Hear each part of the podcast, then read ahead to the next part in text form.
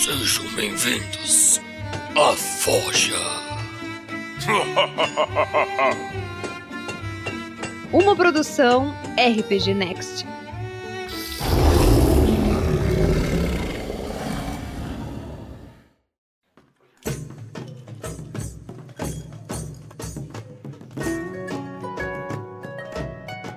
Pessoal, a Forja de hoje tá cheia. A Forja de hoje tem Shelly, Lucy, Fernando, Vinícius, o Homem das Mil Vozes. E esse desconhecido aqui, próximo de mim, é o Rubens, o cara que fez os mapas da aventura Floresta Negra. E o papo de hoje é sobre a aventura. A gente quer saber aí os detalhes, as as coisinhas que ficaram, as pontas soltas, é, por que que fulano ficou lá, o que, que aconteceu com Beltrano. Acredito que tem várias perguntas a serem respondidas. E quem tá vendo a gente, acredito que também pode estar fazendo as suas perguntas ao vivo. Sim. Ah, quem Só tá aí. um, um disclaimer que tem que fazer pro pessoal é assim: se você por acaso está aqui e não ouviu a aventura, vai ter spoiler dela inteira. Então, eu acho que seria legal você assistir, ouvir a aventura primeiro e depois voltar aqui para ouvir essa nossa live que estará gravada. Bem colocado, Vinícius. Inclusive a pergunta que eu tenho a pergunta e eu vou já vou dizer que podemos responder mais pra frente, mas Vinícius tem que explicar hoje sim a regra de cavar buraco porque a gente só fala dela e não sabe como é que funciona. Então, Pô, eu vou ter que ler, cara, eu não me lembro. Não, isso tá daí no módulo básico? Isso daí vai Tá ser- no módulo básico, mas isso aí é uma coisa que é pouco não, não, importante. não tá essa, re- essa regra de um suplemento, cara. Não é não, tá no módulo básico, Ah, campanha. na terce- terceira edição era suplemento. Era um suplemento de guerra, inclusive. Por isso que era Uhum. importante a regra de cavar buraco das trincheiras. Sim. Show? Não sabia que tava na quarta edição. Nunca joguei a quarta edição. Cara, Bem. O módulo básico da quarta edição tem praticamente tudo. Assim. Se você comprar esses dois livros, aí, Steve Jackson, patrocina nós. Você. Inclusive, se você quer aprender a gravar um podcast, compra o módulo básico da quarta edição, que também tem lá as regras de como gravar um podcast. Vamos fazer bolo.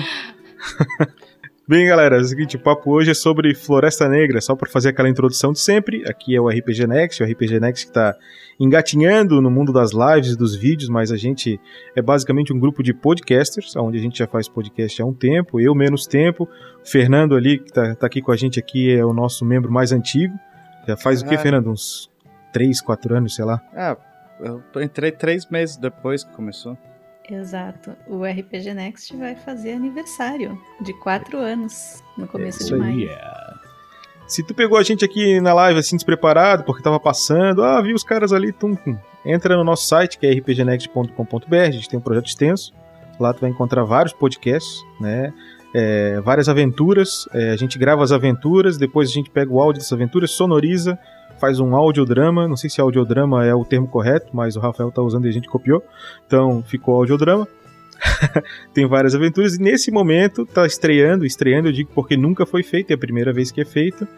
ah, uma aventura ao vivo com interatividade da audiência com a aventura, jogando D&D quinta edição. A aventura é Storm King's Thunder e Fernando participa, Shelly participa, Vinícius participa. Ah, e a aventura daí da, da quinta edição do D&D que tá rolando nas segundas-feiras. Que horas é a aventura? É às nove que vocês começam? Às nove. Às nove horas. 9 e meia, 9 e meia, 9 e meia, 9 e meia. Quando o Vinícius chega no horário é às nove. Se ele atrasar é nove e meia. Então vocês tem que ter esse, né? Tem que ter esse jogo É, o de esquema cintura. é às nove, a gente bate um papo com o chat, a gente lê os e-mails e tudo mais antes de começar a aventura. A aventura começa às nove e meia.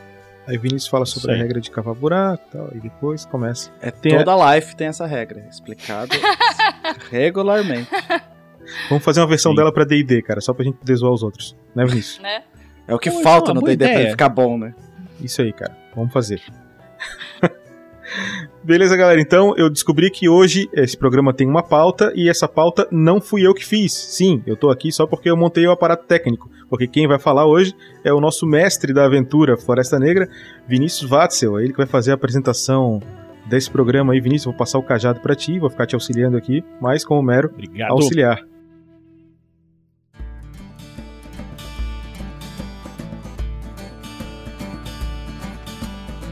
Valeu, galera. Então, é, estamos hoje aqui nessa Forja Live, minha primeira Forja ao vivo. É, eu, eu- é, eu, eu fiz acho que uma das primeiras, não, não lembro se foi a primeira ou a segunda forja, que foi o que eu fiz com o Pedro ainda, e foi uma forja psicografada, porque o meu o meu gravador queimou meu, meu áudio inteiro. Não. Caraca, como é que eu vou fazer? Aí eu ouvi o áudio do Pedro e ia falando sozinho, respondendo tudo, igual como eu tinha feito. Nossa, pensa no empenho. Maravilha. Então, peraí, deixa eu ver se eu entendi. Oh, yeah. Tu, tu dublou tu mesmo. Eu dublei a mim mesmo, sem me ouvir, e depois editei e botei tudo no lugar. Mas esse é o sonho, né? Porque daí você fala, ah, eu- a piada agora eu vou conseguir fazer direitinho. Né? Eu sempre penso assim, eu falo uma coisa que às vezes parece muito legal e fico, puta, mas eu gaguejei, se eu tivesse falado de Exato. novo. Du- ter dublar feito vídeo é coisa pra fraco, né, cara? O negócio é, É. dublar áudio. É isso aí. Dublar-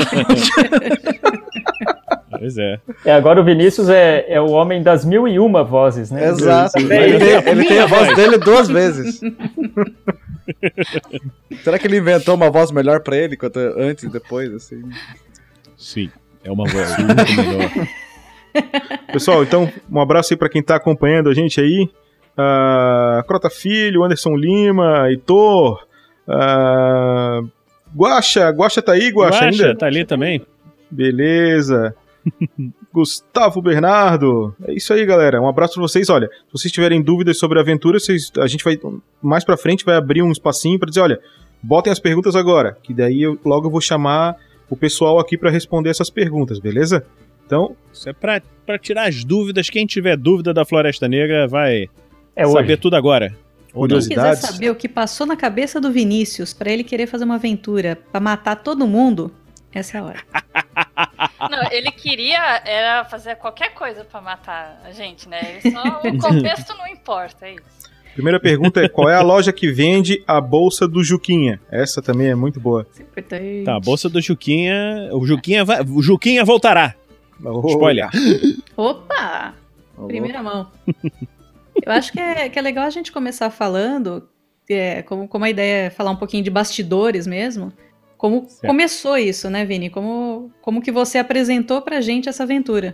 Então, vamos começar do princípio. Essa aventura, eu. Ela, ela não é. Ela é e não é original pro RPG Next, né? Eu joguei essa aventura originalmente, eu inventei ela, é, baseada numa coluna lateral de uma página, assim, um textinho de um, um, dois parágrafos de uma página do GURPS Fantasy, que falava justamente da Floresta Negra, que as pessoas entravam lá, ficavam malucos e não sei quem, sei que lá. Isso há vinte e tantos anos atrás, quando eu tava jogando RPG, tava nem na faculdade ainda, tava no segundo grau. É jovem. Parar com isso. meu filho. Muitos anos. E, assim, é, a, a ideia de eu montar essa aventura era, era tentar fazer uma aventura de terror. Por quê? Todas as pessoas que estavam jogando comigo, os meus amigos, é, tava aqueles personagens mais heróicos, clássicos e tal, e já estavam jogando já há algum tempo, então eram os personagens principais da pessoa.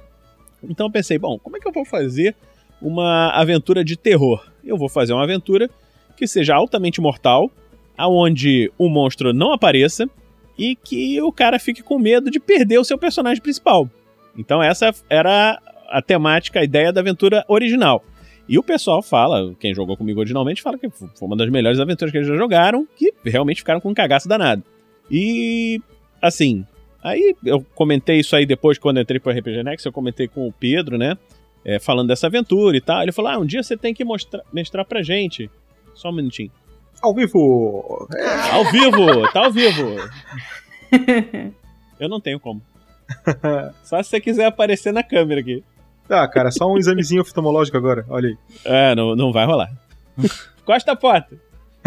Então, é, voltando. Aproveitando que o Vini foi interrompido, eu vou continuar essa história. Porque Então, aproveitando a interrupção, Guaxa diz o seguinte: o mundo do jogo era Minecraft?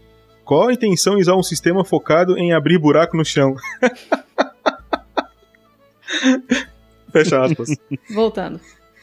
É, o Vini então falou. é, Ele fez. Ele pegou essa aventura e fez para personagens de nível alto, fortes, e que ainda assim eles teriam perigo de morrer. Aí como Sim. que ele apresenta essa aventura pra gente?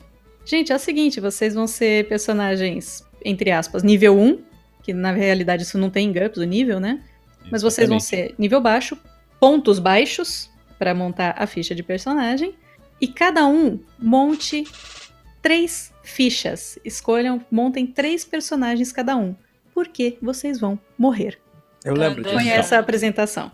Porque qual era a ideia? Assim, não eram, não eram os personagens principais, até porque não tinha uma campanha de GURPS rolando no RPG Next. Então essas pessoas que estão jogando aqui maravilhosas, elas não tinham apego nenhum. Se eu botasse um personagem bonzão, não sei o que, e esse personagem morresse, não teria consequência nenhuma. A pessoa não ia se apegar, não ia sentir nada. Agora, um personagem mais fraco, é, a pessoa já ia, já ia no medo que ia morrer porque justamente por ser mais fraco. Pra vocês terem uma ideia, eu coloquei o, o nível de pontos de personagem, quem joga GURPS aí conhece, o, o módulo básico fala que assim, é, personagens heróicos começando tem que começar por volta de 200 pontos. Eu botei eles pra começar com 150. Então, eles já foram assim, eles são melhores do que humanos normais, que é entre 25, 75, por aí, e mas ainda não são aqueles heróicos, grandes heróis, não sei o que. Era um pessoal, pessoal muito basicão mesmo. Então por isso eu pedi pra fazer com 150 pontos e cada um fazer três histórias de personagens diferentes pra ter uns backups conforme fosse Exato. morrendo. E fora isso, também foi a primeira aventura do RPG Next que a gente começou a chamar pessoal de outros podcasts para participar. Como re- realmente Uhum. seria mortal e grandes chances de participarem só de um episódio, a gente Sim. teve essa, essa chance de chamar. Inclusive no chat a gente tem dois desses participantes. A gente tem o Olha Guaxa quem e chegou o Dressler também. O aí. Fala, Dressler! logo do primeiro episódio. Sim, E morreu Então, a- a- a- tragicamente. tragicamente. Mas você viu que sobreviveu um episódio. Quem O não? Guaxa Então, sobreviveu. cara. Ele mesmo falou aqui no chat. Ele falou É. que avisaram, quando chamaram pra gravar, avisaram que o personagem ia morrer, que ele devia ficar só uma, uma aventura, um episódio. E o mestre não conseguiu matar o Guaxa em jogo. Precisou usar de recursos escusos. Mentira, o Guaxa falou nas internas aqui que ele disse que ia sobreviver só de sacanagem. não, na verdade não foi só o Guaxa. O Jefferson do Dado Viciado também sobreviveu. Sim. Só que o Jefferson, ele ainda voltou. Mais um episódio, ele apareceu de novo. Que assim, E ele tava dando um banho É. lá, hein, nos monstrinhos. é, cara, o pessoal, o, o, o Guaxa, ele tava jogando com um pescador, entendeu? E conseguiu dar one hit kill no porra do monstro poderoso, entendeu? Então, mandou muito bem, era muita sorte. E o, o, o Jefferson também conseguiu sobreviver, assim, usando todos os subterfúgios de regras, assim, tá, vamos por aqui, vamos por ali e tal. É, Então, então, o Jefferson sobreviveu pela estratégia, porque ele entende de GURPS. Sim. uhum. Agora, o coitado do Dressler. Jogamos Uhum. o bichinho de paraquedas no primeiro episódio. É. rodou Ainda- bonito. É, Mas- ele é, mas vários, olha, ele- né? Ele e vários. Pegou um bárbaro com Bloodlust lá. Cara, ele Pois é, morreu mas pra- Avisando mais uma vez, gente. É, é spoiler total, tá? Quem não ouviu, Sim. vai Mas o Dresler sabendo ainda tá aqui. falando que o legado do Boldo ficou transcendente em outros mundos. O legado do O bolo Boldo- transcendeu pra outros podcasts. Sim. É a coisa mais Está linda indo para mundo. vários lugares. Chat Boldo resolve muita coisa. Também conhecido como o lore da comunidade do RPG brasileiro. né? Exato, Boldo Oh, yeah. patrocina nós. Pois é, podia ter uma marca de chá de boldo, né? Caralho, uma camiseta boldo. Só isso. Boldo. Muito bom. Eu usaria. Mas certeza. Então, vale a pena. Vai virar componente Mas material pra magia daqui a pouco. Não Bola é? de fogo de boldo. De. Ela cura Voz vez de- melodiosa, boldo. É, então, a, a Shelly fez aqui pra gente uma pauta assim que os os jogadores, o pessoal que jogou, é, fez algumas perguntas conforme foram gravando e tal, e para ter umas ideias. Uma, ah, uma outra coisa que a gente precisa falar também, antes de começar a entrar nessa pauta, é o seguinte: vocês já viram que tem o Rubens aqui, né? O Rubens, Dá um tchau aí, Rubens. ele. Dá um oi aí pra galera, Rubens. Oi, galera, tudo bem? Aqui é o Rubens, padrinho do RPG Next, fazendo a participação O especial Rubens. hoje aqui com vocês. Senhor da Por que, cartografia. por, Padrinho da por RPG que, que ele Next tá aqui? excelente cartógrafo. O Rubens é um cartógrafo. O cara chegou, tô na mesa e falou: olha só, tá aqui os mapas. A gente vai fazer do teu jeito, do jeito que você quiser. E você pode olhar lá no, no site dele, lá no DeviantArt, tem uns mapas da Floresta Negra. Ele tá fazendo outros mapas para as aventuras da RPG Next, mapas maravilhosos, entendeu? Que deram uma um plus na aventura que eu, eu nunca imaginava. Eu pensei, ah, vou fazer tudo no sistema básico de combate mesmo.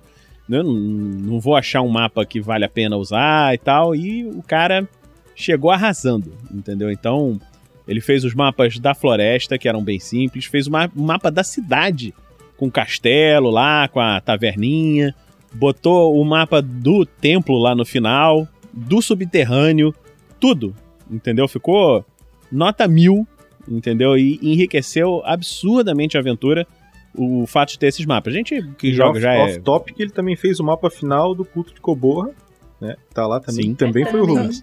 E existe uma coisa interessante sobre o mapa. Eu, como jogador, por exemplo, eu sabia, o Vini estava lá namorando esses mapas e falando, ah, tem mapa, tem mapa, vai ficar do caralho o mapa, mas eu não tinha visto. Falei assim, ah, já joguei com o mapa antes, tá tudo bem.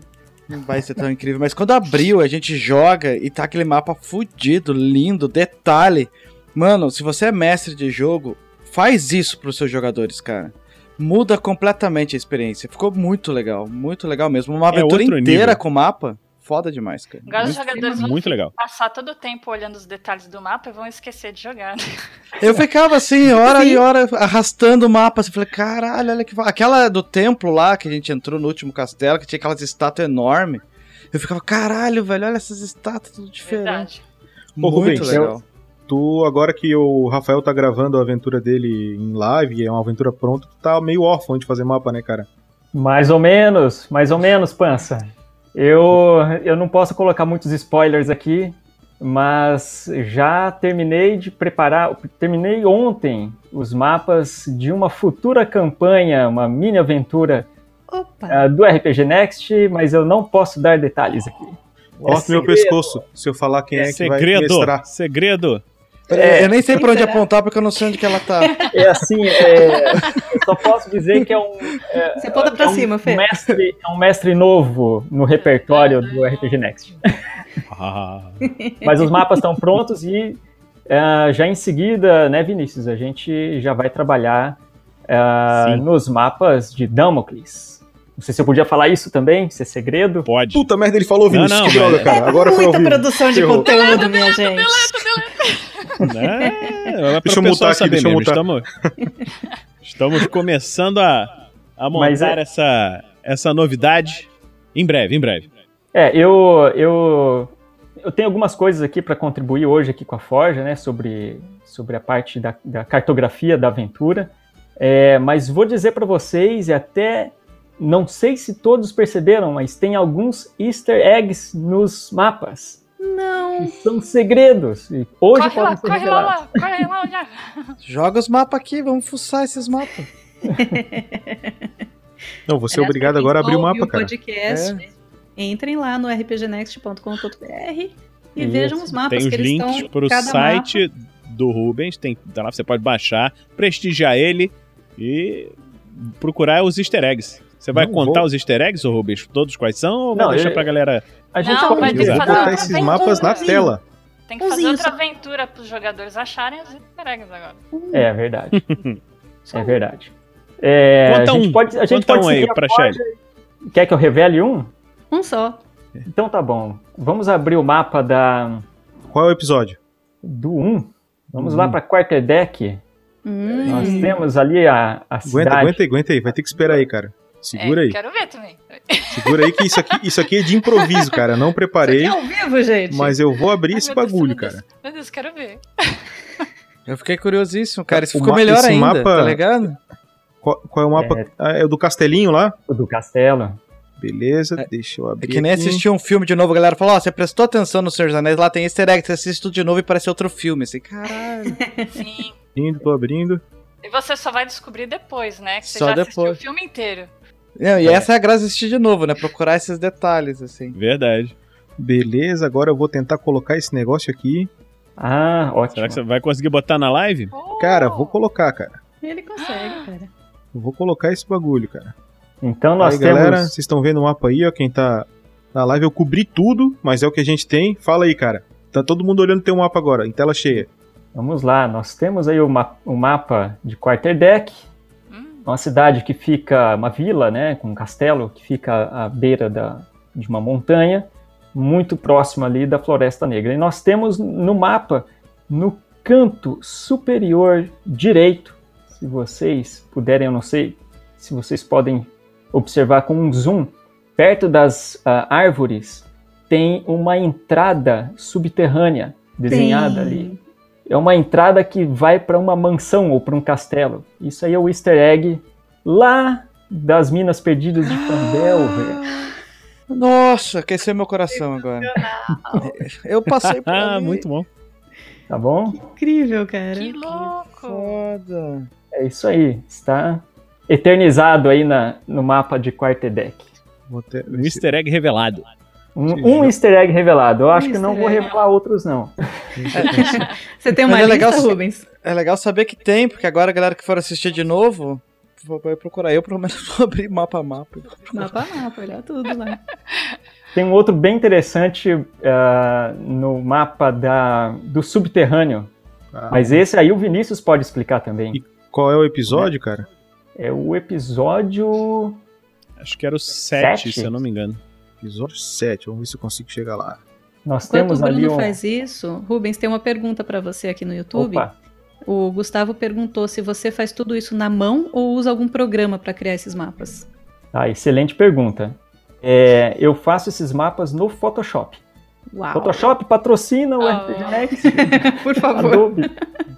Mas ah, eu comecei fazendo num programa chamado de Dandini e ah, o Dandini ele tem, ele, ele não existe mais esse programa, ele foi descontinuado, mas o fórum do Dandini é muito rico e tem vários vários elementos, né? Então eu preciso colocar uma árvore, um, um cavalo, ah, o- qualquer coisa ali eh, ah, dos mapas, qualquer elemento dos mapas o fórum do Dandini tem muito recurso, tem muita coisa para baixar ali, tudo ah, gratuitamente, né?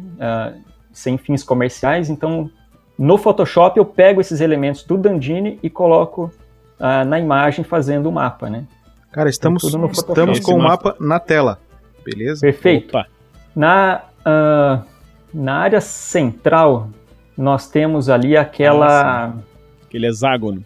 o hexágono, né? Que remete ao GURPS, né? Já é um easter eggzinho mínimo. Já né? é um easter egg. O próprio, a próprio ah, templo dos Drows, lá no, no final da, da- dos Elfos Negros, né? Na- no final da Isso. aventura, também é hexagonal por conta do GURPS. Quer dizer, na verdade, o, o Vinícius que pediu para ser hexagonal, mas imagino que é por causa do GURPS. Sim.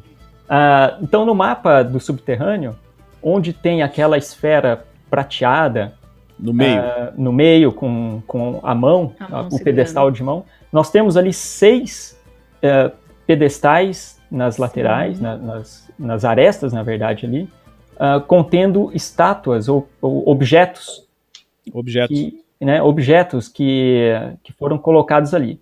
É, isso é um puzzle que ah, depois os jogadores conseguiram resolver, né, para abrir a porta depois. Ah, mas a escolha desses objetos tem um easter egg aqui. Ah, tem dois, na verdade. Uma curiosidade, na verdade, e um easter egg. A curiosidade é que a escolha desses objetos foi feita rolando um D100. Eu peguei no livro do mestre do D&D quinta edição, tem uma Ih, tabela ai, meu de Deus, agora o Vinícius vai pa- parir.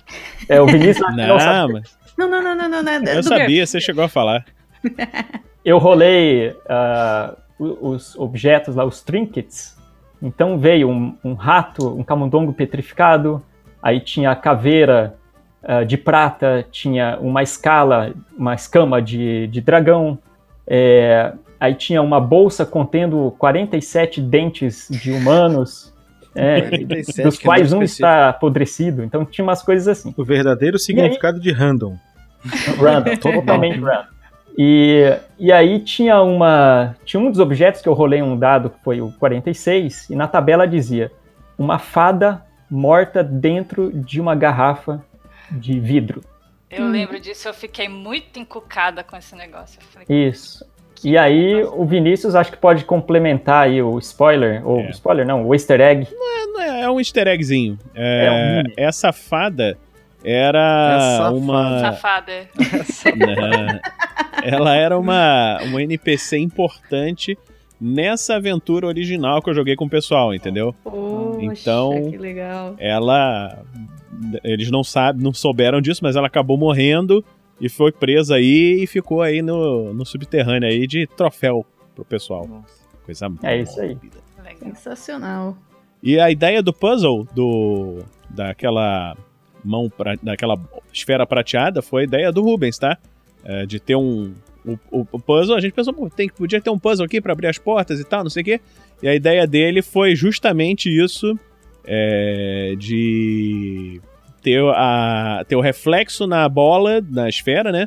Mas não ter no. não ter o objeto no pedestal. Aí quando você botava tal, era aquele ali que você conseguia abrir a Que porta. bacana. Isso aí, Rubens, o cartógrafo do Tarrasco. aconteceu. Posso, posso falar uma última coisa a respeito dos mapas? Claro. Claro. É, ah, uma das coisas mais difíceis de fazer os mapas para essa aventura foi entender a letra de médico do Dr. Watson. Ah, Porque, gente, Vinícius. Me mostrou. Eu passei pra Lucy depois.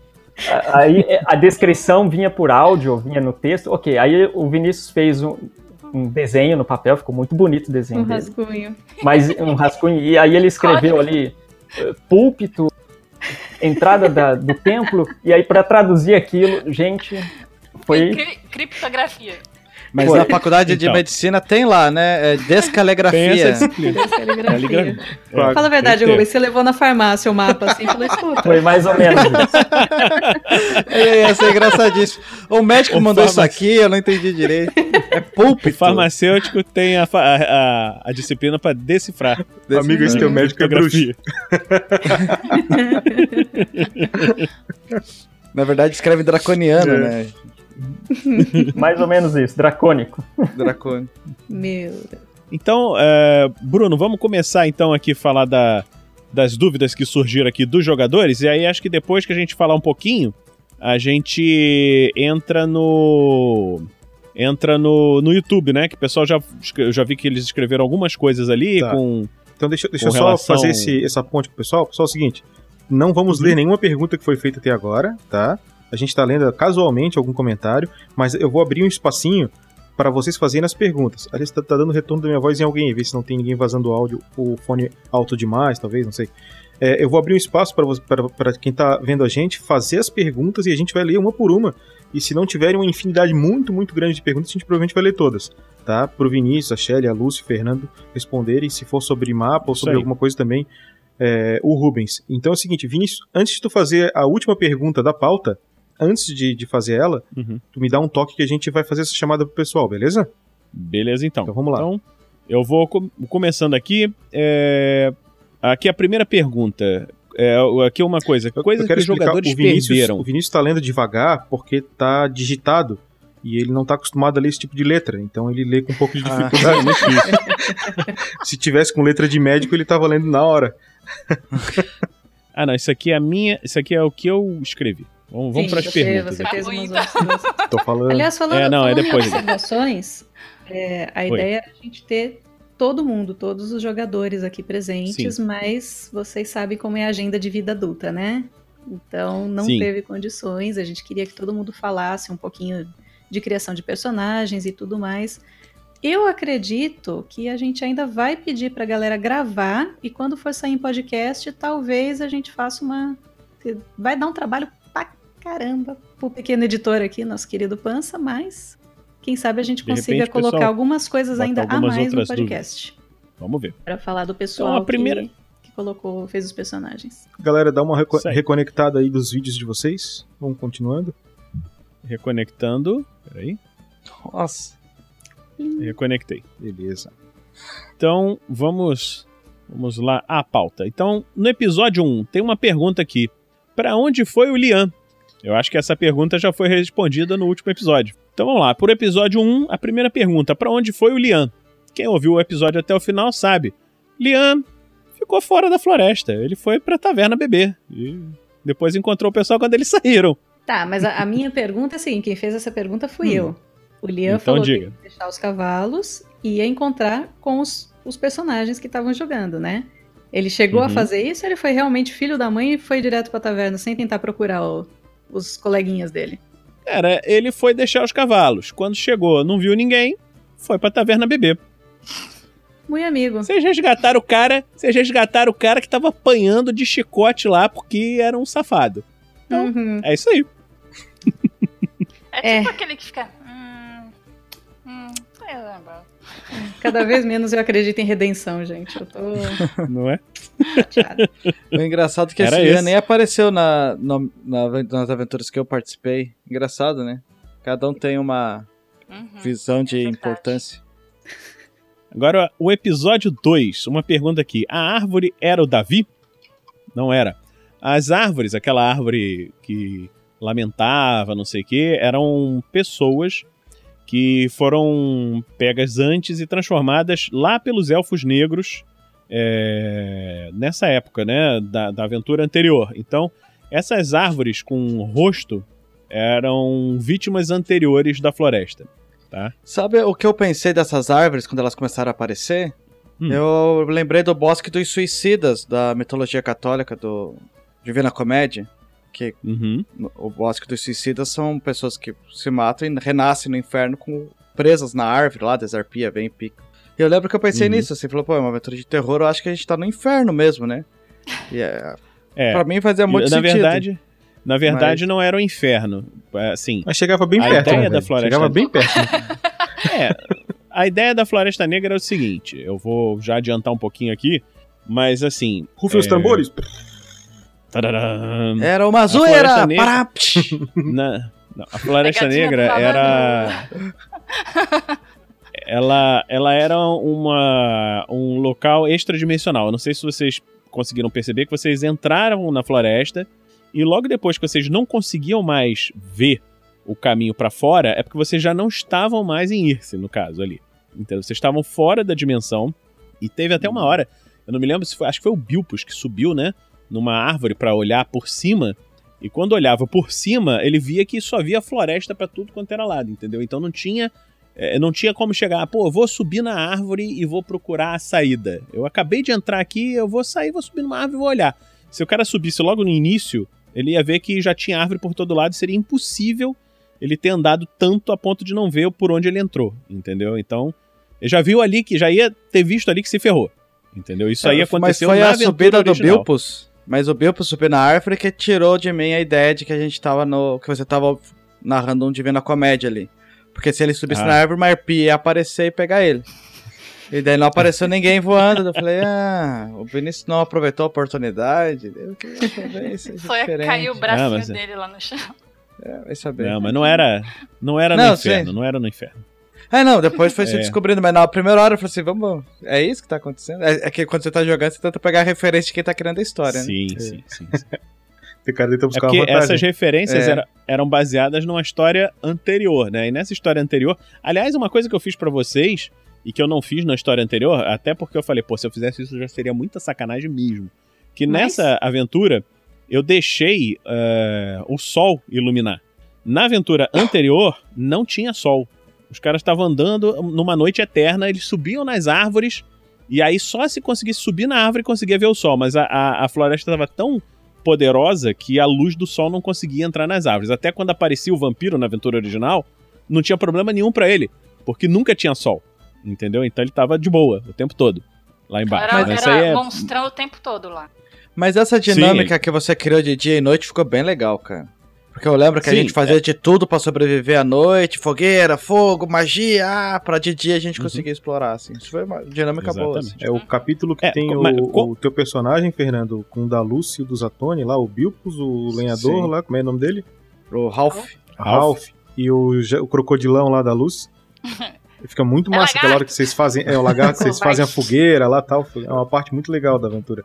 É, eu Realmente. lembro que foi bem intenso, assim, eu É. achei bem, bem feito mesmo. Uma dinâmica boa É. de gameplay, assim. Foi. Sim, e ninguém a diferença levou que eu... corda. é. Ninguém levou corda. Ninguém sabia andar de cavalo. Gente, primeiro Andar de episódio, o Vinícius fez uma comédia pastelão lá. Não, você tenta subir no cavalo, mas tem que rolar. Não né? levaram trouxinha de comida, tá lá assim. Olha, Agora eu tô muito Assim, triste porque ninguém cavou buraco, cara. Fiquei muito triste com isso. Vocês entraram muito despreparados nessa floresta, cara. Era pra ter morrido não? muito mais gente. Mas tudo Ah, bem. é? Imagina. É, pô. O pessoal entrou sem comida, sem água, entendeu? Tanto que no, acho que foi no terceiro episódio eu falei, ó, vocês estão com muita fome, muita sede, vocês não têm mais comida, não tem mais água. Só que eles acharam lá aquela fontezinha d'água, não sei o quê.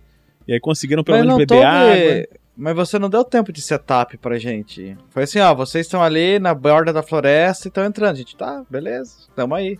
Ah, se fuderam porque não se prepararam. Eu, Pera aí. Então. Quando que a gente se preparar, né? Comer... Esse é o mestre que quer que a gente morra. É, É mais ou menos, mais ou menos. Ele Aí colocou tem um uma outra NPC aqui. ali que falou: fodam-se. Podia Não, ter colocado lembra- um NPC falou: Não, isso- "Oh, vamos, isso é vamos fazer uma. Vamos levar comida. Pô, isso, é, isso é vingança que deram um NPC básico pra ele. É. Exatamente. Né? Ele ficou puto e falou: agora eu vou foder com todo mundo. Tá todo mundo ele, ele transformou o Rodolfo lá no, no personagem, eu acho que mais lendário do RPG Next, cara. Verdade. Eu Bom, aposto que o Batistella era um personagem qualquer, assim, foi o Vinícius que transformou o Rodolfo no Rodolfo. Não, vocês ac- vocês acreditam que a sugestão do Rodolfo ser meio, meio doido assim foi do, do Rafael? Sério? Pô, você podia. Eu não consigo fazer- imaginar o, o Rafael pensando naquele personagem. Fazer Não, não era daquele jeito. Era um personagem mais meio doido, assim, meio, meio, meio fumado, não sei o que. Eu falei, ah, então tá, então deixa comigo. Aí eu, Deixa comigo. Essa é a visão do fumado, assim, aquele cara. Super... Meio fumado, meio fumado foi uma boa escolha pra gente não precisar baixar, aumentar, quer dizer, a idade mínima do, do- da live. Boa, sei, sei. É que nem o, o, o- é o Hagdash, como que é o nome Isso, do... Hagadash, né? Hagdash, é. Radagast, né? Radagast. Radagast. Ele o ficou bem castanho. Radagast. Eu, eu me bem legal. baseei muito nele, tá? Pra fazer a, a ideia lá do Rodolfo. É, é Aí- isso que é o foda do filme Hobbit, né? Tem uns personagens tão legal lá, cara. Puta, É. por que estragaram Não, o- aqueles filmes, velho? O primeiro filme é muito bom. O primeiro filme é muito bom. Exato. Mas depois. É, Gente, porque. de- de- de- vamos, vamos voltar pra floresta. Vamos voltar pra Sim, floresta. sim, sim. Aí o pessoal aqui perguntando aqui também. GURPS é macabro? 777 dados. Eu não sei o que, que significa essa pergunta ou Ah, afirmação. Mas, porque teve um episódio lá que eu não lembro quem é. Acho que foi depois essa pergunta aí. Esse tava É, no episódio Só 2, saía essa sete? pergunta. Que rolava muito no Ah. 7. Ah, foi o Fernando, não foi o Fernando? Sim, foi. Tava sete. Olha, Sete, depois sete, depois sete, é. GURPS pode ser bem macabro. Teve uma época que eu mestrei muito GURPS Horror. Dá pra ser bem macabro. Bem legal. Uhum. Não, eu ainda eu nem cheguei a usar todas as coisas que tem no horror e tal. Tem várias coisas assim, tipo Call of Cthulhu de sanidade, de coisas assim. Então, Isso é legal.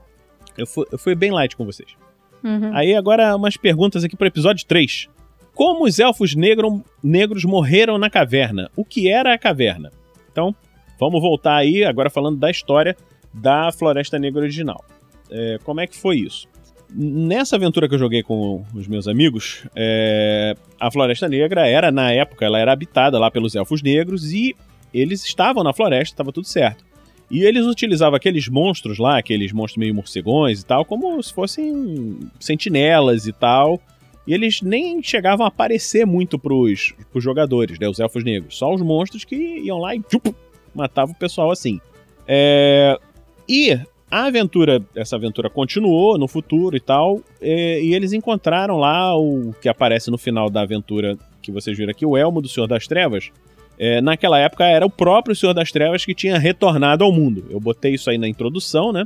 É, e houve uma aventura toda que eu joguei com eles, e eles conseguiram lá diversas coisas, conseguiram derrotar esse Senhor das Trevas.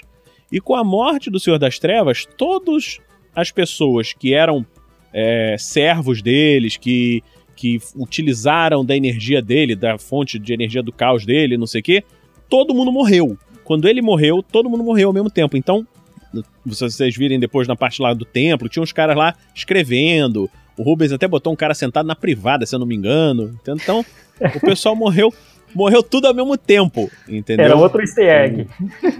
É, um outro easter egg era esse. então, todos esses, todos os elfos negros que participaram, que ajudaram o Senhor das Trevas nessa época, é, todos eles morreram juntos ao mesmo tempo. Então, por isso que estava na caverna. Os soldados, o, o cara que escrevia lá as entradas e saídas, o cara do tia do café, tá todo mundo ali, puf, morreu todo mundo ao mesmo tempo, né? Foi o Vesúvio. mano. É... Oi? Vesúvio. Vesúvio. É, morreu todo mundo. Mas, mas, assim, não foi uma, uma coisa assim, foi uma, uma drain, drain life, entendeu? Todo mundo secou, puf. Aí, agora a próxima pergunta. Não, peraí, É, peraí. o peraí, Ju- que agora eu lembrei de Oi. uma coisa que eu não coloquei na pauta. Diga. Eu lembro Fala. que quando mexeram em um desses elfos secos, rolou uma bolinha, tipo uma bolinha de gude. E acho Sim. que foi o Aita que pegou, deu um slide of hands ali e guardou essa bolinha. O que, que era essa bolinha? Era, era uma gema de energia. Era uma. Tinha muitos magos, né? Entre os elfos negros. Era uma joia que tinha é, energia mágica, Uhum. entendeu? Então, se um mago pegasse aquilo, poderia usar pra fazer suas magias usando energia de dentro daquela joia ao invés da outra. E essas gemas de energia, quem joga GURPS sabe que valem muita grana. Então o cara Hum. era meio ladrão, né? Então ele olhou ali, opa, vou pegar isso aqui, que isso aqui vale muito dinheiro. Aí aqui uma outra pergunta ainda no episódio 3. Juquinha morreu de quê? Ele morreu? Tan, tan, tan. Então, na gravação original, a minha ideia era que o Juquinha realmente morresse e tal.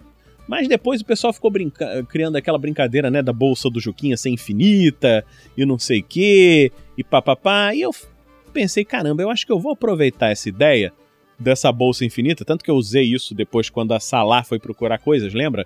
Entrou na bolsa lá do Juquinha, pegou umas coisas, não sei o É, quê quase fora. caiu pezinho pra fora, quase caiu lá dentro. Então eu botei essa coisa assim como uma brincadeira mesmo, mas que a bolsa do Juquinha realmente fosse mágica e que ele conseguiu se esconder lá e foi um ele fugiu da floresta sem sem precisar chegar no templo, entendeu? E como na campanha original que eu joguei com o pessoal, eu tinha pego é, alguns personagens de Forgotten Realms, eu botei como se ele tiv- o Juquinha foi parar no mundo de D&D.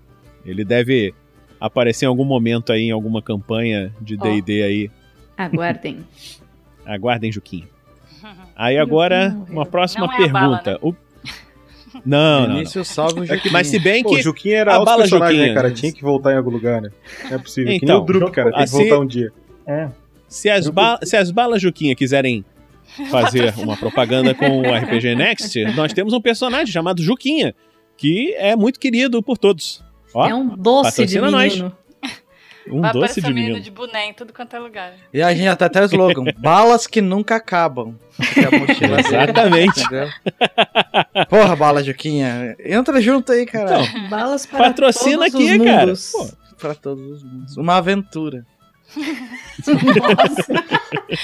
A equipe de marketing do RPG Next está aqui. né? A, a Se gente troca, você- em vez de grana, a gente só quer a figurinha dos nossos personagens na bala. Eu acho que já saiu do caralho. Pô, seria Ah, o Zero a demais, vida cara. daí. tatuagem, tatuagem, aquelas... É, nossa, chiclete, assim. melhorou. É esse. Tatuagens esse é o da zerar a RPG vida. Next. Muito bom.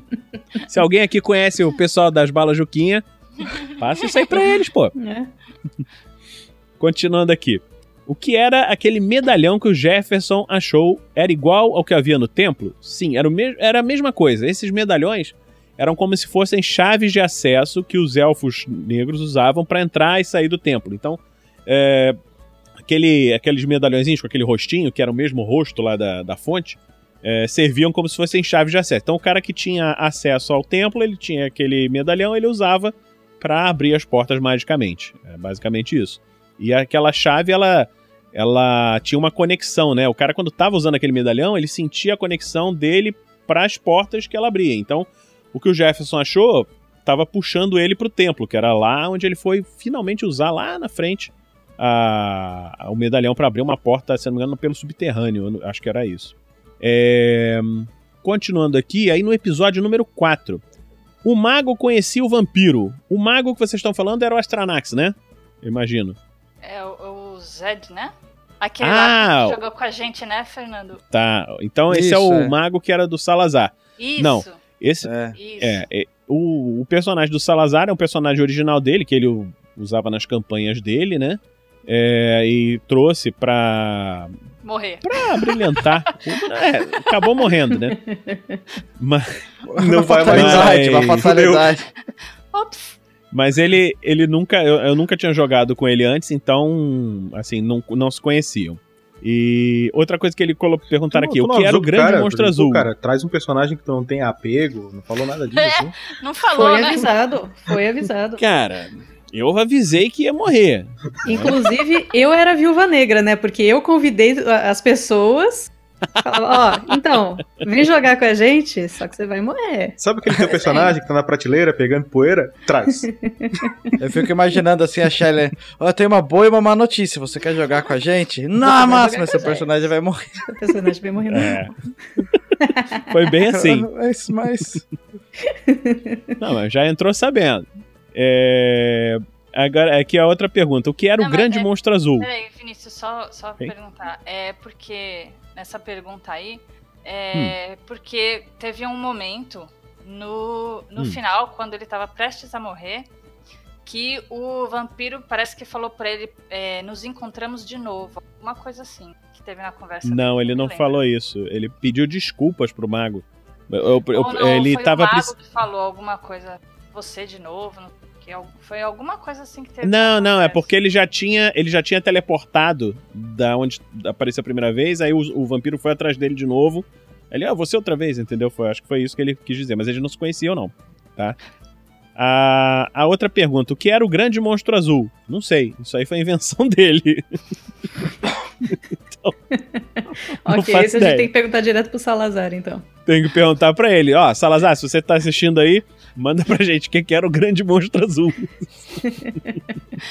Mas os bichão correram quando ele falou: Olha, o bichão azul tá vindo aí. Aí os morcegão tudo saem correndo. E aqui a, a outra pergunta dele, é, de vocês aí. Por que o monstro pulou o fogo? Vocês estão falando do. daquele monstro morcego pulando fogo? É aquele que quase me matou, sabe? Então, é o seguinte: é, esses monstros tinham medo de fogo. Mas o medo tem uma, uma percentual de chance de a pessoa vencer o próprio medo. Entendeu? E esse monstro ele conseguiu vencer o próprio medo e atacou. Sei. Pulou a Entendeu? barreira de fogo. É engraçado. O, o- é, é mais, o RPG é mais rápido que terapia. Assim. Você tem medo? Rola o dado. Não tem mais. Nossa. Vai lá e resolve. Você tem medo de altura? Não agora, vai. Não é. Pula. Não, não hoje. Seria bom isso, né, na vida real. É, não seria. Será que eu tô com medo mesmo? Deixa eu ver aqui. Rola o dado. 3D6, sempre. É, Porque é eu já disse, a arte imita a vida e a vida imita GURPS. Então é 3D6 que você tem que rolar. Se o Vinícius Aí tivesse uma agora que eu- tatuagem, seria essa. 3d6. É, não. 3D6. Agora aqui a outra. O que era a grande rocha rosa roxa? Foi miragem dos players? Não, não era uma rosa rosa roxa. É porque na hora acho que foi o Bilpus que falou e a fala dele ficou meio estranha. É, eu não sei se ele entendeu o que eu falei. Eu falei era uma grande rocha. E ele entendeu uma grande roxa. E aí falou roxa, aí o outro Uma entendeu rocha rosa. roxa. Uma rocha roxa todo- uma todo rocha rosa e acabou ficando um. É, acabou ficando uma misturada nada. Mas o que ele tava Era, vendo era é o templo. de Unícolas, era muito. Era, era um trava-língua, pô, pra ver se o cara conseguisse falar e passava pra próxima fase, tá ligado? O que ele tava vendo era o templo lá longe, entendeu? Então não, não, não tinha nada a ver com isso. Só um Ele minutinho. não era roxo. Fala, Gabriel. Trava-língua. Não, mas eu, eu, eu tenho que. Eu tô Se você gravando. passar, passa pra frente. Mas era rosa ou roxa? Não era nada disso, era cinza, era uma, uma rosa. Não tinha nada a ver. Entendeu? É só foi um trava-língua que aconteceu na hora que confundiu e criou essa rosa roxa, rocha, rosa, roxa, rosa. Esse é a rocha, virou um bailão ali. É pedra! Agora é canon, gente. Agora é canon. O templo é roxo. Não, é, É? rocha, é pedra. É, isso também. Ah, Ai, que raiva. É, no episódio 5, a fonte que os aventureiros encontraram era saudável? Sim, aquela água podia beber tranquilamente. É, Tanto que assim, a gente foi fazendo essas perguntas, colocando essas perguntas no doc, conforme a gente ia jogando, pra não esquecer depois. O que que acontece?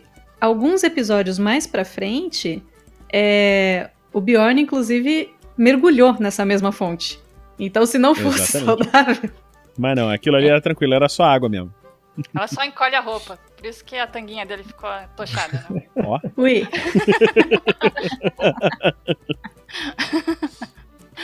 ai, ai.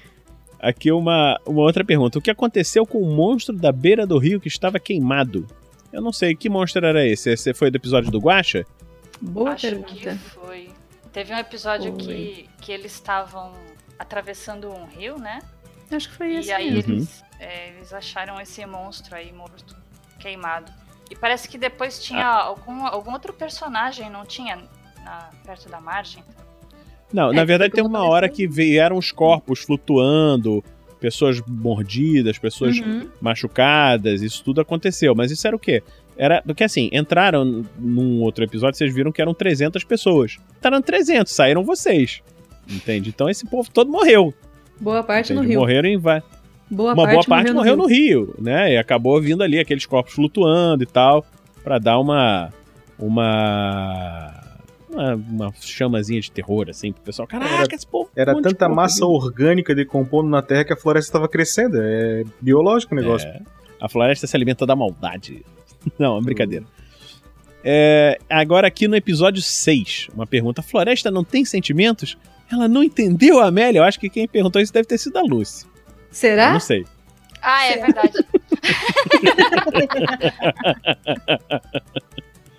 Não. Pode ter matado uma velhinha tão doce. Ah, eu queria dizer, a- Lúcio, que ainda há pouco eu li um comentário pedindo pra tu fazer a voz da velhinha. Então acho que devia fazer os próximos 10 Ah, é? minutos de Forja com a voz da velhinha. que vocês querem que eu fale? Eu achei que essa velhinha ia dar um caldo de humor tão engraçado. Ela morreu Não tão ia, desesperadamente rápido que eu fiquei. Eu falei, Mas como? quem era. Eu achei que quem fosse morrer ali fosse ser o Pillow S. Entendeu? É, Ou Mas então o Pelo próprio- eu então, fiz. Eu, eu lembro de pensar nele como um cara morto já, porque ele era chato pra caralho. Até porque o mestre te aconselhou é, a Eu fazer achei isso. né? surpreendente. Eu achei surpreendente ele ter sobrevivido. Foi nesse episódio que jogou o Biel, né? Do Sim, Beholder Cego. sim. Uhum. E aí o cara não morria. E, putz, O ca- Olha o desespero do mestre. O cara não morria. Eu fiz de Cara. tudo pra matar o cara. fiz, fiz. Assim, Não, né? eu, Não eu nego. digo assim, eu, eu não nego. A, a única coisa que eu escolhi Ô, ignorar, porque assim. Se estiver vendo a gente aí, da chance- próxima vez que for jogar com o Vinícius, por favor, tá? Morre. Por gentileza. Não faz mais isso. Faça Beleza? o favor de morrer. Bah, Aquele amigo que vem, você fala, preciso ir dormir, tô com sono. Não, vou ficar aqui Não, no sofá. Fala, ô porra, velho. É, Então, é, a única coisa que eu fiz pra deixar a luta possível, que quando eu criei o monstro original lá, esse monstro árvore aí, é, ele tinha resistências, entendeu? A golpe cortante, golpe perfurante, não sei o quê. E eu falei, não, eu vou, tirar isso, porque senão eles não vão matar nunca esse bicho. Podia ter 50 pessoas e não iam conseguir matar. Então eu ignorei isso daí, essas resistências, e deixei funcionar a regra normal. Foi a única coisa que eu facilitei nesse monstro aí. Mas de resto, cara. Não, e eu me lembro dessa batalha que eu falei, ah, foda-se, morreu todo mundo, eu vou embora. Porque o, o cara caiu, eu tava o único cara vivo. Daí a gente até teve uma conversa, né? Tipo, não, acho que o Peloés não fugiria, né? É, o Peloés não fugiria. Daí eu É, voltei, o cara e voltou. tal. e Foi muito engraçado. Gente, mas Pô, a, e a acabou? velhinha ela só queria sentir a, a árvore, ela foi com todo jeitinho ali. Só queria passar a Sentiu mão na bem de perto, assim. A interpretação da velhinha da Lucy ficou tão boa, mas tão boa, que a gente começou a desconfiar que a Lucy era uma velhinha que interpretava ela quando jogava com a gente, cara. É. É, ficou muito boa, ficou muito original. Ficou- Por ficou isso que tá aí legal. na câmera, gente. Olha só, a Lucy não é uma velhinha. É, ela não é uma velhinha. Olha, E nem tá um cheio- lagarto. Tá cheio de durex esticando a cara. Tira um grampo de trás assim, cai o rosto, tá ligado? Virou, virou um bulldog. É. Pô, e, e eu e o Gus, a gente conversou tanto é, sobre os personagens, a gente falando, pô, não, que a, a velhinha ela é cheia de das coisas de xamã e tal, ela vai chegar na floresta, assim, vai, vai descobrir tudo, né? Vai descobrir tudo. Vai conversar com as Ela plantinhas, pisou plantinhas vão lá e tomou ela. uma paulada. No... Tomou logo. Caraca. A, a Então, Lucy. tava, tava procurando, né? negócio Pelo menos ela já tava mais perto desse desfecho, né? O quê? Oi? que isso? Olha, olha, Tragam olha. as crianças pra sala, o bom humor tá Aumenta- acontecendo. Pessoal Ah, abaixo dos sim, 18 aí tá pode cair fora, por favor. Tchau aí. Não, tem que trazer, tem que trazer. Tá Tchau, pessoal aí que Gente. Subiu. uh, Eu volto em um minuto. Deixar a porta aberta, a Catoblepas entrou aqui. É, Ah, né? Cachorra pode escutar. Joga Vai pra lá, 3d6. Se tu tirar fora. menos do que 12, ela sai. Não, ela quer ficar aqui. Eu vou mostrar pra vocês que ela está aqui. Vem cá. Nossa, muitos likes agora. Conheçam um cachorro. Catoplepas. Essa é a 250 Catoblepa. acessos. Vejam bem. Calzinha, É, tá gente. aparecendo na live. Essa aqui é a Catoblepas. Leva pra Tem lá. live tá? com, com o bebezinho do. Pedro, tem live com o cãozinho do Vinícius. Lúcia, cadê seus gatos? RPG Next é amor. É São isso aí. Agora, Fecha lá a porta, fecha lá a porta. O que, que você quer? Isso aqui? Catoplepas. Aproveitando, É gente, um não gato com se- nome de. É um cachorro com nome de gato, né? eu não sei se vocês perceberam, mas o Vini hoje é exatamente o senhor da gravata borboleta. Ah, sim. Deixa, eu- deixa eu mostrar aqui pra Atenção galera. para isso. Ó, Já faz Paleta tempo que de cores Marvelous. Voxel. É. estamos aqui. O que Só o por Sirius tomou pra... quantas, quantas perguntas Oi. mais ou menos a gente tem na pauta? Um monte. Um monte. Vamos lá então. não, não, não tem ficha. muito não, tá, tá no finalzinho. Beleza. Tá no final. A pergunta aqui: o que o Sirius tomou para dormir tanto? Foi jogado num sorvedor de fundos? O que ele tomou foi uma porrada na cabeça. Entendeu? Muito violento, quase morreu de uma, de uma vez só. Se você não sabe o que é isso, assista o Chapolin, que lá tem várias vezes É. esse tipo de coisa. Bim! Isso Foi acontece de verdade. Ô, ô, Vinícius, eu, eu posso Oi, fazer uma pai. pergunta? Claro, Foi? manda ver. O Sirius, que era o personagem do, do Zatoni, né, o Minotauro, é, e tinha o Próxion, que era o pescador do Marcelo, do RPG Guacha. Certo. Ah, isso, isso tá na pauta. hein? É, é, tá na pauta? Então Tá eu na faço a pauta. pergunta depois. Tá na pauta. Faço a pergunta depois. Vamos, Acho vamos que já pegar. Vai fazer, ser porque daqui a tá- é pouquinho. nessa parte mesmo que, É. né? Faça é, aí. Pergunta aí. A- Não, a pergunta que eu quero fazer é se os dois combinaram de fazer Não. esses personagens, ou não, foi uma casualidade. Casualidade total. Guaxa tá aí nos comentários. Se ele estiver mentindo, Guaxa escreve ele está mentindo, beleza? Agora, Rubens, agora explica pra gente É. por que dessa coincidência. Porque eu, sem ler o, o, o que tinham passado pra mim, eu não sei o que, que, é, o que, que é Sirius, o que, que é próximo. É, não, eu quando eu ouvi o podcast, ah, os nomes me chamaram a atenção, porque são duas estrelas, né, da, da constelação. É, Sirius é a estrela alfa da constelação de Cão Maior e Próximo a estrela alfa da constelação de Cão Menor. São duas constelações do céu e são duas estrelas muito brilhantes, muito fáceis de reconhecer no, no céu, né? E coincidentemente, né, o, o Sirius, que é um minotauro, ele, ah, ele é uma, como é que eu posso dizer assim, os dois, os dois cachorros, né, do caçador Orion, segundo a mitologia grega, o cão maior e o cão menor acompanhavam Orion, que é o caçador, num- numa floresta. Né? O Orion, ele, segundo a, a mitologia, ele amava Artemis, que era filha, uma das filhas de Zeus. E só que Zeus queria que ela ficasse sempre virgem, né? Morresse virgem. Então ele mandou, Zeus mandou um, um escorpião para matar Orion na floresta. Nessa, nessa É. aventura eu chamo a Amélia. Pois é, podia se chamar Amélia, né?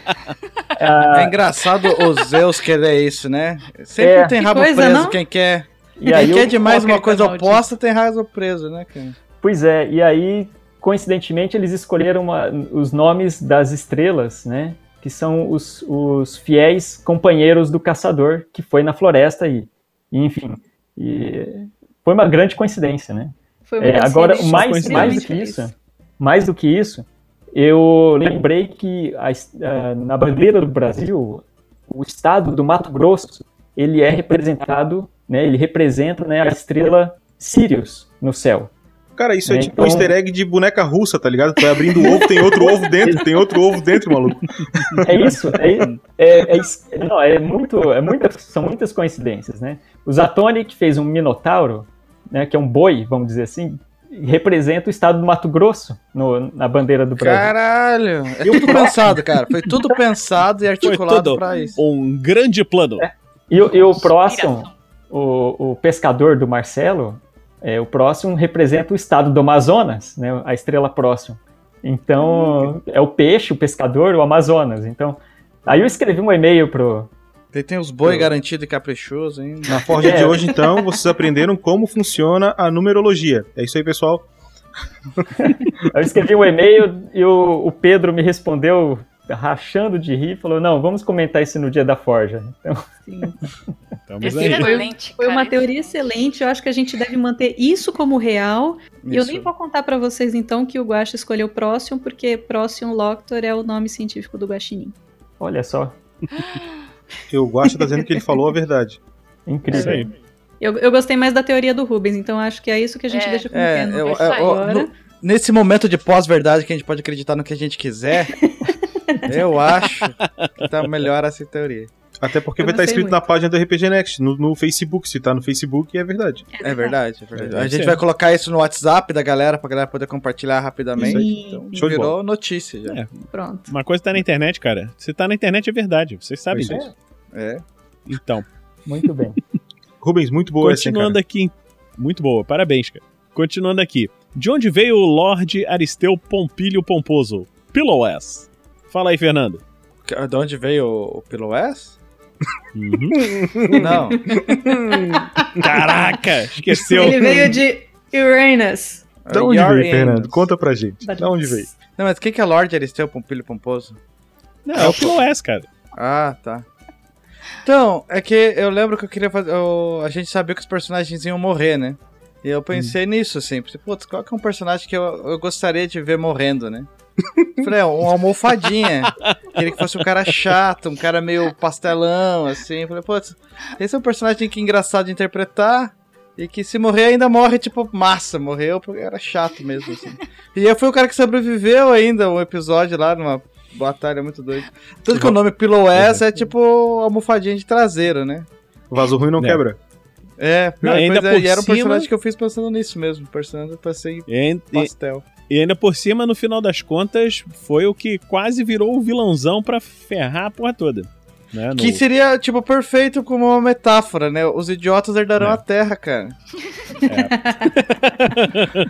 Mas eu tinha que dar um final heróico, eu não podia. se- Senão É. ia ficar muito, muito triste demais. É uma coisa que eu até, depois quando chegar lá no- nos últimos episódios eu vou falar, que assim, uma coisa que eu não gosto muito dos filmes de terror é que assim, é, quando o cara faz merda, faz a coisa errada, o cara tem que se ferrar mesmo, entendeu? Mas quando o cara faz tudo certinho, conseguiu, vai lá, não sei o que, aí chega no finalzinho, ah, agora otário, perdeu, entendeu? Eu acho isso muito chato, entendeu? Então, pô, os jogadores fizeram tudo certinho, chegou no final, pra chegar e acontecer um negócio assim, ah, otário, se deu mal. Então, eu botei uma. é, eu botei esse finalzinho desse, desse jeito, né? Como se fosse acontecer isso, mas não, peraí, não, não aconteceu.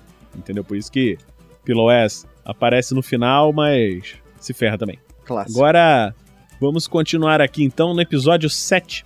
As quinquilharias que estavam em cima que dos. Tu podia criar, ô Vinícius, pra próxima aventura que tu quiser fazer assim imortal, uma desvantagem. Morre no primeiro Hum. episódio. Entendeu? Aí ele vai tentar Doente matar e não vai terminal. conseguir. Pois é, Não, é Chega. Jefferson, é tipo chega um o. Guacha.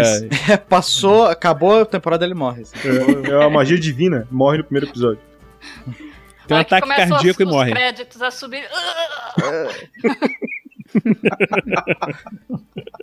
É, gente, porque, é, isso, na vida real, né? Porque esse cara tá morrendo, aqui acabou o episódio, mas. Começa o Como pergaminhos assim? na bota com O a cara asfixia do cara, tá ligado? Ei, você tá bem, cara? É, eu tenho uma desvantagem. Não estou me sentindo bem. Tô me sentindo muito bem.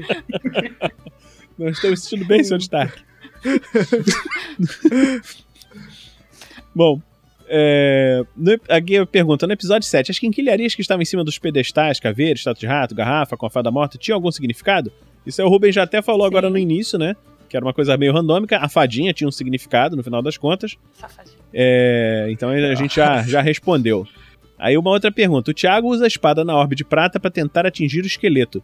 Dá pra explicar que ideia maluca foi essa? Cara, Como é a cabeça maluca do Thiago? Thiago, cara.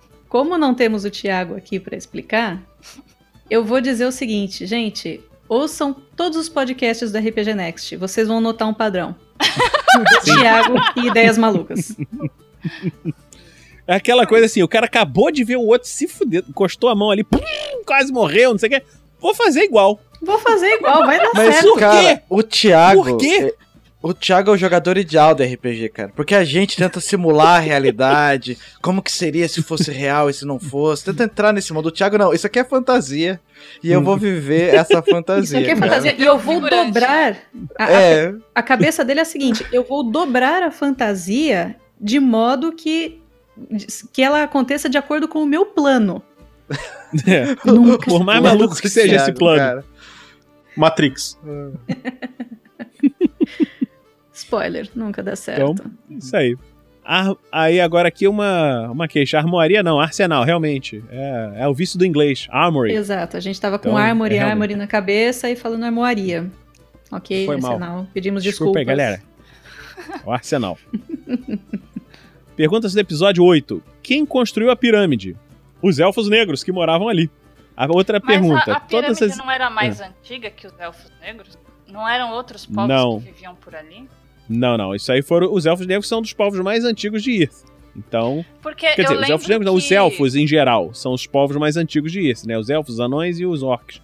Eram os habitantes que originais de Irth. gente, a gente chegou lá naquele salão onde tinha as estátuas, Uhum. tinha uma, é, uma estátua de um dos deuses que os povos antes dos elfos negros adoravam. É, parece que os anões. Não, eram os deuses. Era o, o- o deus dos elfos. O que que acontece?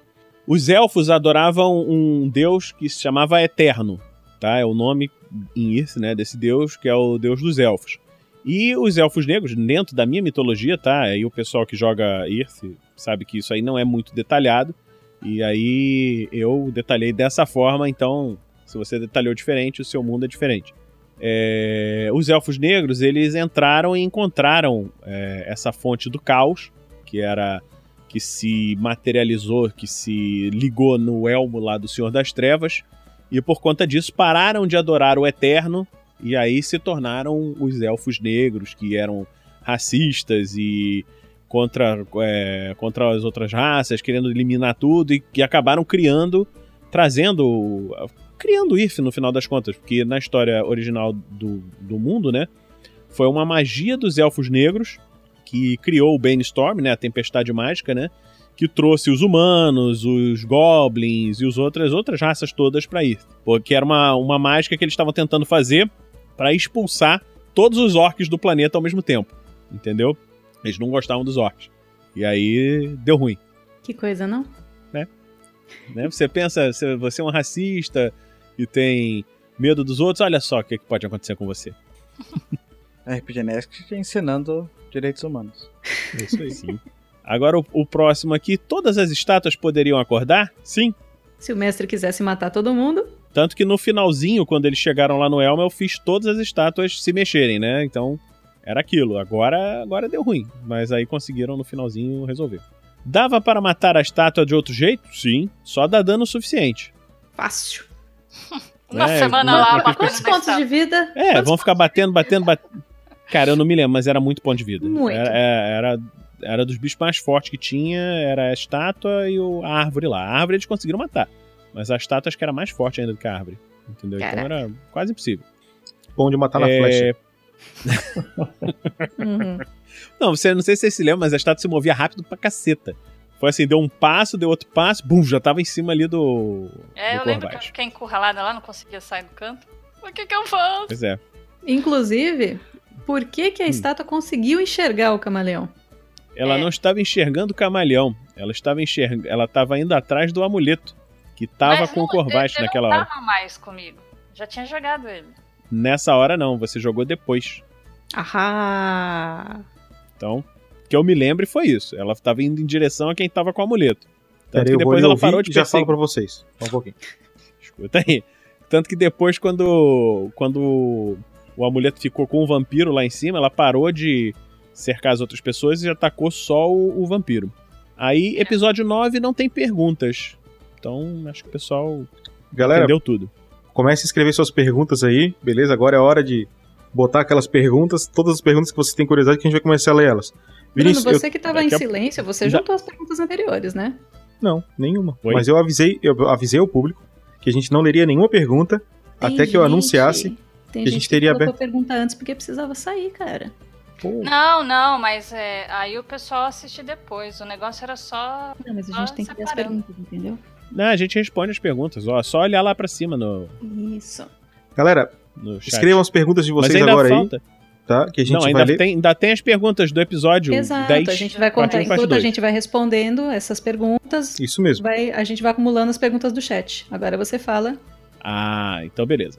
Então eu vou continuar aqui episódio perguntas 10. do episódio 10, parte 1 e parte 2. O grande O que final. acon- O grande final. O que aconteceria se o mago, no caso o Astranax, conseguisse pegar o anel? É TPK. E era TPK pro mundo, porque Enfim. o cara ia virar o novo Senhor das Trevas e acabou. Os heróis lá, os poderosões já já estavam fora do mundo, então já era. TWK. É, Total World Kill. é Total World Kill. É, o que as estátuas iriam fazer quando começaram a se mover? É, então aqui eu já até respondi aqui, né? Elas existiam para impedir que o anel fosse roubado e o elmo pudesse voltar a crescer em poder. Então, quando mexeram no anel, as estátuas começaram a tentar defender para o elmo não voltar. Ah, É, O anel. Oi? O anel. O que, que é, poder como é que funcionava? É- Não. Como é que funcionava? O anel era um anel de desejos, tá? Desejo dentro da- das regras lá de magia do GURPS, do, do Fantasy, é uma das magias mais poderosas que tem. Então, era a magia do desejo do anel que estava segurando o elmo. Ele- ele ela não conseguia segurar o elmo, porque o elmo é mais poderoso do que qualquer outra coisa no mundo. Mas ela conseguia segurar a influência, ele não conseguia atrair pessoas para que chegassem nele. Na parte lá que eu fiz narrada, é, eu coloquei é, explicando lá como é que o Elmo apareceu pela primeira vez e conseguiu sair o Senhor das Trevas, que eles já tinham feito essa armadilha do desejo, porque eles não conseguiam destruir o Elmo, destruir o Elmo é impossível, mas eles conseguiam deixar ele inatingível. Os elfos negros estavam lá rodando ao redor do Elmo e ninguém estava vendo. E o, o Anel do Desejo, lá naquela. Tava, tava impedindo que eles conseguissem é, localizar e ver o Elmo. Quando o, o Johan, que era um dos personagens lá antigos, pegou o. conseguiu pegar o anel, não me lembro se ele pegou o anel, pegou o elmo, aí todo mundo viu, e aí pronto, aí que apareceu o Senhor das Trevas, aconteceu essa coisa toda. Entendeu? Então o anel ele servia como um, buffer, como uma, uma, uma defesa, mas que não é uma defesa perfeita, né? É... Aí aqui tem uma outra pergunta. Cadê a explicação da Floresta Negra? Eu respondi que ela prefere se abster de fazer comentários, vocês têm que falar com o advogado da floresta. Ela, não, ela não vai explicar, não vai se explicar. Ela se recusa a se explicar, cara. Exatamente. Incrível. Outra aqui, o que fazia a floresta crescer afinal? É, como eu falei, o elmo, o, o anel, ele não era uma defesa completa contra o poder do elmo, né? Ele ele segurava, mas não conseguia resolver tudo. Então, a própria influência do, do elmo naquela floresta estava fazendo a floresta ficar maligna e, e expandindo a sua influência, entendeu? No início, quando na outra aventura, quando estava acontecendo isso, eram os elfos que tinham conseguido é, as mágicas, tentando fazer a, a floresta crescer de novo para aumentar a influência deles. Mas agora era o próprio Elmo tentando. É, a floresta já era ruim antes do Elmo chegar? Não. O Elmo é que era o grande corruptor, entendeu? Então aqueles seres, as árvores que estavam na floresta, não eram árvores todas malignas, entendeu? Mas é, ao longo de milhares de anos, sob a influência maligna do Elmo, acabaram ficando né? E o- o- aqueles monstros morcegos eram criações dos elfos negros como para defesas do lugar, né? Eles não eram mutantes, então. Não eram morcegos eram mutantes. criações deles. Não, não, não, eram criações deles. Uhum. É, por que os elfos negros não destruíram a imagem da divindade dos povos anteriores? Porque não eram dos povos anteriores, eram deles mesmos. Era como se fosse uma ligação deles do passado. E aquelas imagens do passado serviam, assim, embora eles não cultuassem as imagens, elas serviam é, como como se fossem mecanismos, né? Você tinha aquela mecanismo, ah, esse, você usa isso aqui de chave, ah, isso aqui é para abrir aquela porta, ah, isso aqui é para fazer não sei o quê. Então eles usavam como ferramentas, entendeu? E se você destruir o, o item mágico, ele para de funcionar. Aí uma outra pergunta aqui, é, se os monstros eram mutantes, não, isso aí a gente já respondeu, né? Uhum. É, havia mais alguma armadilha na floresta que não foi acionada, encontrada? Sim, tinha naqueles quartos lá do daquele subterrâneo que a gente mostrou, tinha várias e várias vários lugares, né? Então tinha alguns lugares Pena que não tinha armadilha. mímico, né? Foda. É, não tinha. tinha lugares com tesouros. O pessoal deixou de encontrar uma porção de tesouros. Aliás, aliás, aliás, aliás, uma coisa muito importante que eu não posso deixar de falar. Depois até falei com a Lucy. Lute. É, eu falei, Lucy, por que você fez isso, Lucy? Eu não- depois que ela fez, né? Ela deixou a porcaria do livro lá do mago, lá do, do Salazar, com ele, do- com o corpo lá. Esqueceu, podia ter levado, aprendido uma porrada de magia foda. E esqueceu, ah, deixa isso pra lá. Não, mas então, essa, essa parte foi quando ele, a gente tava na, a- no acampamento ali, né? Aí eu ia Ela falou em off, o- eu ia morrer mesmo. Eu sei que ela falou. Não vai ter amanhã, não vai ter tempo de ler tudo. Pô, mas Não, podia mas ter aí, aprendido aí um monte o, de. o problema foi que depois o mago morreu lá longe, né? Teletransporte. Ah, mas é. Mas eu ia atrás, cara. Pô, o cara cheio de teleporte, cheio de não sei o quê, das. Pô, eu ia tentar aprender esse negócio. Tava tudo lá. é. Pra Era onde foram monstro os outros. Pra onde foram os outros personagens no final? Eu não sei quem fez essa pergunta, mas que outros personagens vocês estão falando? Os que morreram? É, então não NPCs, talvez? Então, cara, É, eu ou todo é mundo porque- ficou assombrando lá o, o templo, né, Vini? Os que morreram ficaram assombrando o templo. É, eles não ficaram propriamente assombrando o templo. Eles, eles foram pra lá e se colocaram como uma como uma defesa extra, tanto que eles estavam influenciando as pessoas pra tentar não pegar o o, o elmo. Não, não vai aqui, usa, usa o anel e tal. Então aquelas ideias, aquelas coisas que vinham na cabeça dos jogadores eram esses fantasmas das pessoas que já morreram, principalmente a Amélia, que era mais é, xamã, aquela coisa mais mística mesmo, que conseguia influenciar realmente a mente das pessoas. Ela só não conseguia influenciar o Piloés, que era um tapado, né? Então, Exato. Mas eu acho que aqui no caso é todo o final que, assim, a única parte que foi comentada é que o- aqueles, aqueles personagens que interagiram com o Lian voltaram pra Uhum. taverna. E aí- todo mundo que. Não, não. Todo mundo que estava ali no naquela luta final saiu. O único que ficou lá foi o vampiro que ele tinha sido derrubado. Foi lá pro andar de baixo. Ele não, não foi levado lá pelo teleporte do Bilpos. É, é porque eu acho que só foi comentado de dois personagens que, que tinham visto eles. Ou que o Lian, de repente, só falou. É, não, é porque eu eles dois. botei naquele final só olhando, falando, ah, meus amigos, não sei o que, da, da- que era a- Shelly, né, que era a Salah e o o Bjork, que estavam ali, né? Mas Uhum. é, mas tinha outros. Eu acho que eu não sei se isso de repente não ficou claro, mas todos os personagens que estavam ali saíram no, no desejo lá do Bilpos, entendeu? Então tá todo mundo, todo mundo viveu, os que estiveram ali. Vamos Não, assim, combinar eu que acho era que o- duas da manhã, né, gente? A gente já não tava pensando É. muito direito, não. É. Não, mas esse, esse finalzinho foi o finalzinho do epílogo. Uhum. E Isso, não, isso aí eu gravei depois. o que deu a mostrando entender isso, mas- foi que é, aque- aqueles dois personagens apareceram ali na taverna e a gente sabe que os outros sobreviveram, mas não sabe pra onde eles foram, onde eles foram parar. Bom, eu, eu coloquei como se todos fossem parar na taverna. A princípio, Ah, tá todo mundo lá bebendo. É, a outra pergunta: Melinda conseguiu casar com Gaston? Eu acho que sim. Eu diria que sim. É, ela ia vencer pela insistência, gente. Né? Ia ganhar, vencer pelo cansaço. Perseverança. É. A outra aqui: a floresta continua a crescer? Não, depois do epílogo, o problema da Floresta Negra finalmente terminou.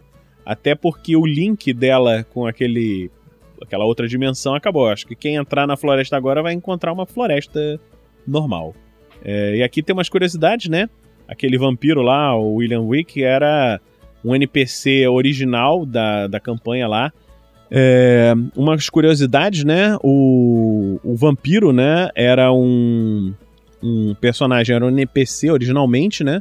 Que era da campanha, dessa campanha original. E nessa campanha original ele tinha morrido de um jeito muito tosco, né?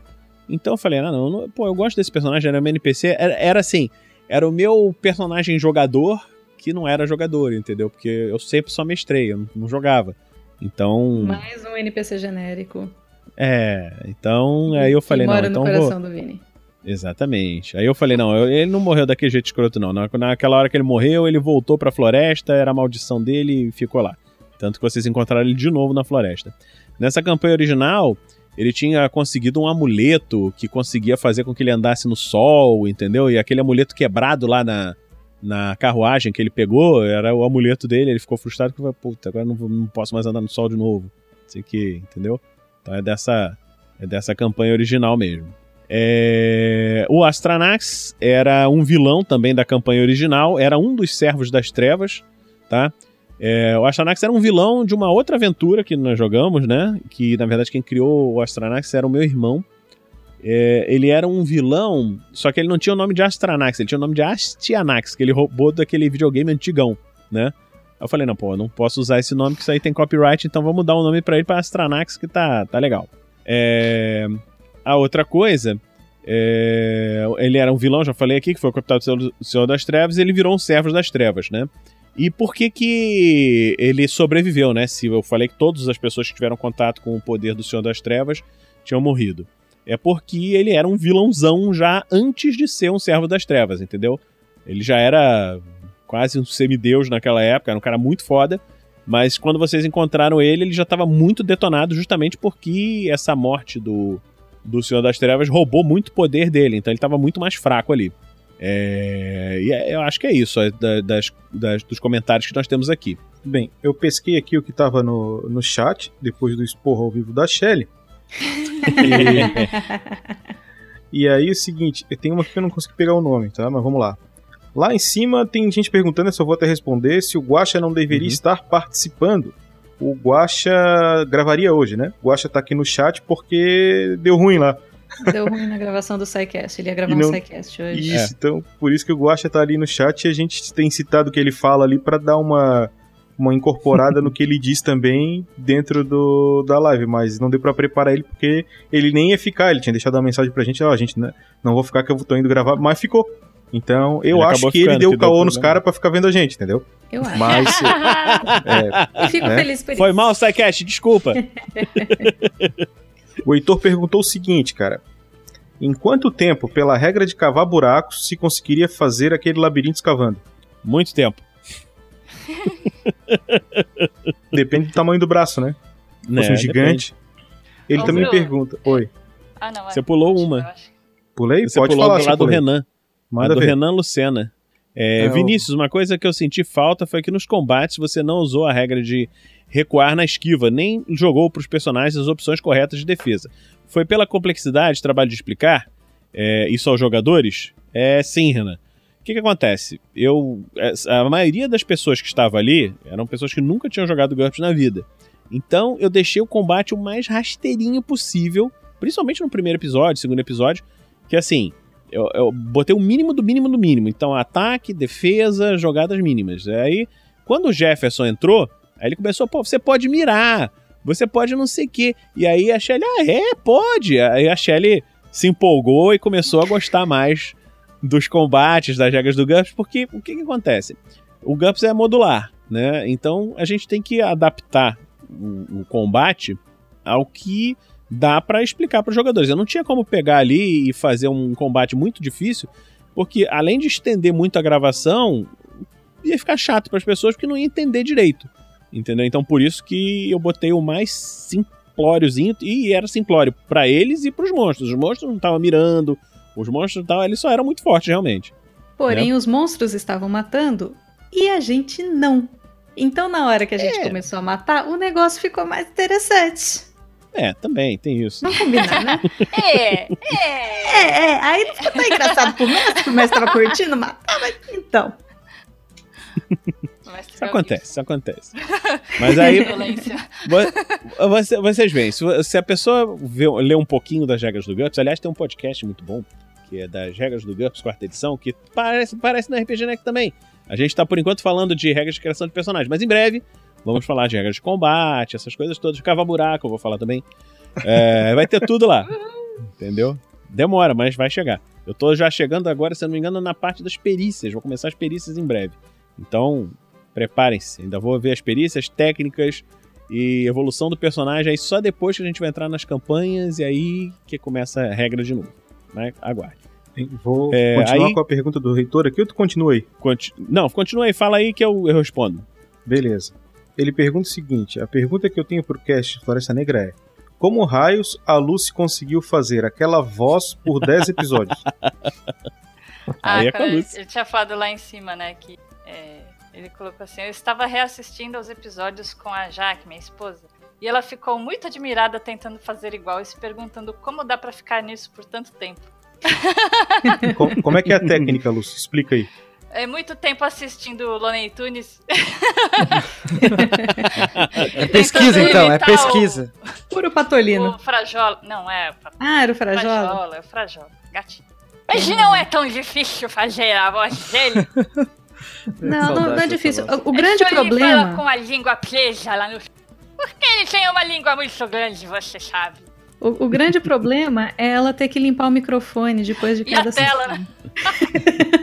Tem que aqueles rodinhos de pia, assim, pra ficar limpando. Assim. Sim. Você vai de falar mal da minha língua. Isso é só uma consequência. Tem uma outra pergunta que eu não sei se é uma pergunta ou se tá de sacanagem, que é o seguinte. Dúvida cruel, mestre. A campanha foi um clássico mestre versus jogadores ou você aliviou para a campanha chegar ao fim? As Como, duas como coisas. assim aliviou? A gente saiu vivo? Saiu vivo. Não, eu aliviei Eu- eu acho que ele algumas coisas. Eu aliviei algumas coisas que eu até falei quando eu falei do monstro lá da árvore. eu- O monstro tinha resistência a dano perfurante, resistência a dano cortante. Então eles não teriam os multiplicadores de dano quando afetasse o monstro. Mas eu falei, caraca, mas essa luta tá tão maneira. Vou deixar isso pra lá. Eu esqueci essa regra. Entendeu? Deixei. Deixa, deixa. Deixa, deixa eles darem uns multiplicadores de dano. Então, facilitou. Porque senão eles não iam ter condição de E matar foi um dos né? combates mais sensacionais, não só acho que da, da Floresta Negra, mas de, de muitos episódios, né? De várias aventuras que a gente, que a gente acompanhou aqui no RPG Next, né? Foi, foi sensacional, Vinícius. Aquela, aquele Cara, combate eu- foi épico. Não, eu adorei, cara. Eu editando, cara, eu ficava arrepiado aqui. Eu falei, caraca, agora, não sei o quê. editando, cara. Ficou, ficou muito maneiro. Aquilo ficou muito legal. Maravilhoso. Foi um dos combates mais maneiros que eu já joguei. Entendeu? E mestrei, assim. Eu- se, eu, se eu ficasse assim, é, e, é, e é isso que vale o bom senso do mestre, né? Se ficasse aquele negócio chato, mas peraí, você também não pode, porque tem a resistência, não sei o que, né? E, pô, não ia ficar tão legal. Entendeu? Mas que essa o- voz o ia ficar é uma- massa. A gente faz então essa voz em outro personagem. É o, é o futuro momento. da Amélia. Ah, coitada. ela- Olha pra um Não, não bibliotecário, futuro. sabe? Vai pegar. Não é? Veja bem, senhor, aquele livro que você encontra naquele lugar. Muito boa. Vinícius, Lucas Rocha pergunta o que, que aconteceria se todo mundo morresse antes da hora, cara. e acaba a aventura. Mas assim, é por isso que eu pedi pra todo mundo ter três personagens. Além dos personagens que sobreviveram, te- teve gente que jogou com dois, mas acho que nenhum chegou no terceiro, né? O Pedro chegou no terceiro? Acho O que o Pedro, Pedro chegou no terceiro. O. Pedro, o Pedro jogou com o terceiro. Sim. É, porque Ele o Pedro jogou com a, que morreu. a, a Aida morreu logo no início, aí ele, ele jogou com os Não, era a Aida. Aida. Aida Lumen. É, jogou com o Sir Luke, que sobreviveu. Exato. E, E e o ele anão, entrou com o Edarok. O Edarok. É, o Pedro foi o único que conseguiu chegar no terceiro personagem. Se Ah, morresse um daqueles. Ela já Parabéns. tinha nome de. Pedro de- tá no chat, inclusive. Parabéns. Ela já tinha nome de quem ia morrer, né? Ai, da Luna. Ai, ai. Foi triste. Foi muito triste. Fazer o quê, né? Mas, é. Então, se morresse, se, se chegasse no terceiro personagem e morresse, eu ia dar a opção pro jogador. Pô, tu quer fazer um quarto personagem pra jogar? Tem, tem 300 lá dentro. ou, ou, ou vai deixar pra lá. Então, podia sair do jogo ou continuar a criar um novo personagem e entrar na aventura, entendeu? Então, Uhum. o fato de ter 300 pessoas entrando na floresta significava que a aventura ia seguir até o final. Não necessariamente com aqueles personagens, né? Entendi. O Renan Lucena, temos fichas prontas, gente, pra alguma outra coisa. o Renan Lucena, ele faz, não é uma pergunta exatamente, mas ele dá uma excelente teoria de por que, que a Lucy não ficou com o livro no final. Ele diz o seguinte: o Corvaja se achava o maior mago, ele não iria querer aprender mais nada. Ah, Que livro ia poder ensinar alguma coisa pra ele? é. Pode É, ser isso, né, ficou- Lúcia? é, Ele ficou muito impressionado com algumas coisas que o Mago fez. Eu falei, é. Mas aqui não é tanto assim também. Eu também sei muito que eu tenho. Tem o, o Orion Lennon, ele botou Vinícius, o que aconteceu com o personagem do Guaxa na Floresta Negra? Eu sei que o personagem sumiu, mas não lembro de ter aparecido depois, em algum momento. Ele morreu? Então, é, eu botei o. O que que acontece? Pra gravação de podcast depende muito de agenda e tal, e a gente tava muito em cima da hora. Tanto que a gente gravou o que acabou ficando o episódio 10.1 e 10A e 10B, né? Primeira parte, segunda parte, numa noite só. Né? E é- eu não tinha como trazer, abrir mais um dia. O Pedro tava com o filho pra nascer, então não tinha muitos dias pra encerrar a história. Então a história tinha que encerrar ali, entendeu? Então não tinha como chamar o Guacha de novo. Então eu tive que matar o personagem fora das telas. Ele morreu pescando, sei lá. Aí foi, apareceu Oh, lá. Ele apareceu lá com os fantasmas no epílogo. Eu Ô, Guaxa, se agora que tu tá aí no chat, escreve aí como é que teu personagem morreu. Exato, gente você vai pode dizer decidir aqui. nesse momento É. como seu personagem morreu. Se o Isso seu aí, personagem morreu de sede, ligue 0800 39 40 40 38. Se No final, você decide. Ô, Bruno, é, tem uma pergunta aqui que pulou do Jaco. diga. É, o epílogo foi lido para os jogadores também? Ou incluído apenas na versão editada do podcast? O epílogo surgiu depois na edição edi- da versão editada, no final. É, o que que acontece? Uma coisa que os jogadores reclamaram um pouco foi que assim, também a gente estava terminando, já era duas e pouco da manhã de gravar. Bom, conseguimos tal, chegamos na taverna, bom, tá, valeu, gente, tchau. E acabou. Opa, desculpa, esbarrei aqui. Chegamos ali na taverna e acabou meio assim, né? E ficou, pô, mas ficou um final meio. falta alguma coisa. Então eu, eu tive a ideia de pegar, bom, eu vou fazer o seguinte: eu vou escrever um epílogo que vai é, dar um final para alguns personagens que não apareceram. Por exemplo, o personagem lá do Pillow S não tinha aparecido na, na parte jogada, né? No final, o Sirius. Que eles, eles tinham sobrevivido, mas não apareceram. Aí, e a mesma coisa, o personagem do Guacha, entendeu? É, aonde que foi parar esse povo, né? Então eu, eu dei encerramento para todos os personagens. E é por isso que eu falei: se o personagem não teve um encerramento ali, é porque ele não morreu. O Juquinha, então, tá vivo. Entendeu? Ele não apareceu morrendo. Então ele Então, ainda tá vivo. O Guaxa disse o seguinte, ó, ele não morreu. Hum. Aquela era uma ilusão da floresta, ele achou a saída e atualmente vive no Ribeirão da Ilha. que era onde eu morava. Isso aí. Porque lá na minha terra tem muito pescador, por isso que ele falou isso. Tá Tá aí. certo. Esse é o fim do próximo. Próximo. É, Aqui, clássico. Aí aqui o Gustavo também perguntou: imagina o Clank, Muldran e a velhinha juntos. Meu Deus. Daí o Marcelo Gastilin falou: tá aí um episódio de Natal da RPG Next. Ó. Tinha que ser a velhinha, o Corvax, só os personagens da Lucy. Só os personagens da Lúcia. A Razilda. A Razilda e... A Lúcia, a Lúcia grava sozinha o episódio. É. Exato. Eu, eu ouviria, eu ouviria. Sim. Com É muito louco isso. Muito café, viu? Isso, Não, cara. isso que Você- vocês ainda não ouviram a personagem do próximo jogo, da próxima aventura. Ai, Eita. Tá fazendo uma Personagem voz. da Lucy? Sim, se o Vinícius é o cara das mil vozes, a Lúcia é a mina. Cara. Ó. Cada jogo é uma voz diferente. Sensacional. Tem mais algo mais aqui também na manga. Ah, Vai gastar muito bom. Tiro, assim, metralhadora. Deixa pra lá. Deixa a risadinha Não, da Vanna é- pro pessoal conhecer. Esse negócio das vozes é engraçado porque a Lucy também faz um monte de vozes, deve saber.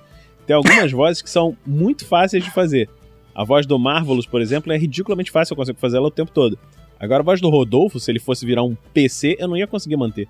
Entendeu? Que é uma voz que cansa na garganta aqui É atrás. que nem a voz é- do Clank, assim, é tão sutil, é tão difícil de fazer. É, né, Fernando? Muito difícil. É Nossa. tão difícil que, que o, o Fernando Não, é mais clunk do que Fernando. É, não, eu tive que assumir a personalidade, entendeu? Por isso que é um processo mental pra conseguir. então. E a, e a voz Tem que mudar Lula? o queixo. E a voz do. Lula? Não, quer dizer, do, do Mago.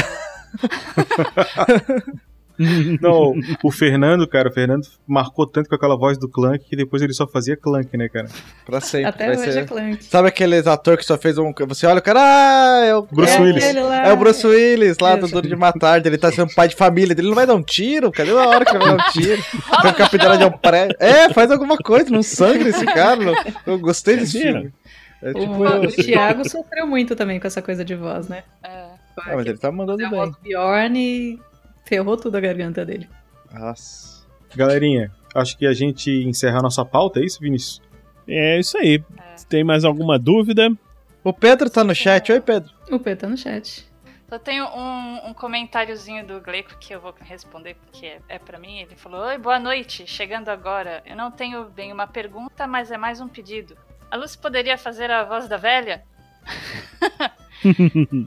Hum, eu faço, é claro, amigo Gleico. Você não gostaria de vir tomar um cafezinho comigo? Responde, mas não seria muito incômodo? Caralho, vocês tinham que estar trabalhando fazendo isso, cara. É muito A Lúcia bom. adora o fetiche, cara. Você sacanagem.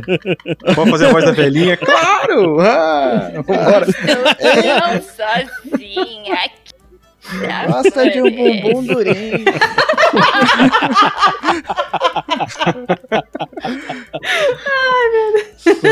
Fernando, pra ti, cara. velhinha. Pergunta do, do Orion também. Tu gostou do momento que teu personagem virou vampiro?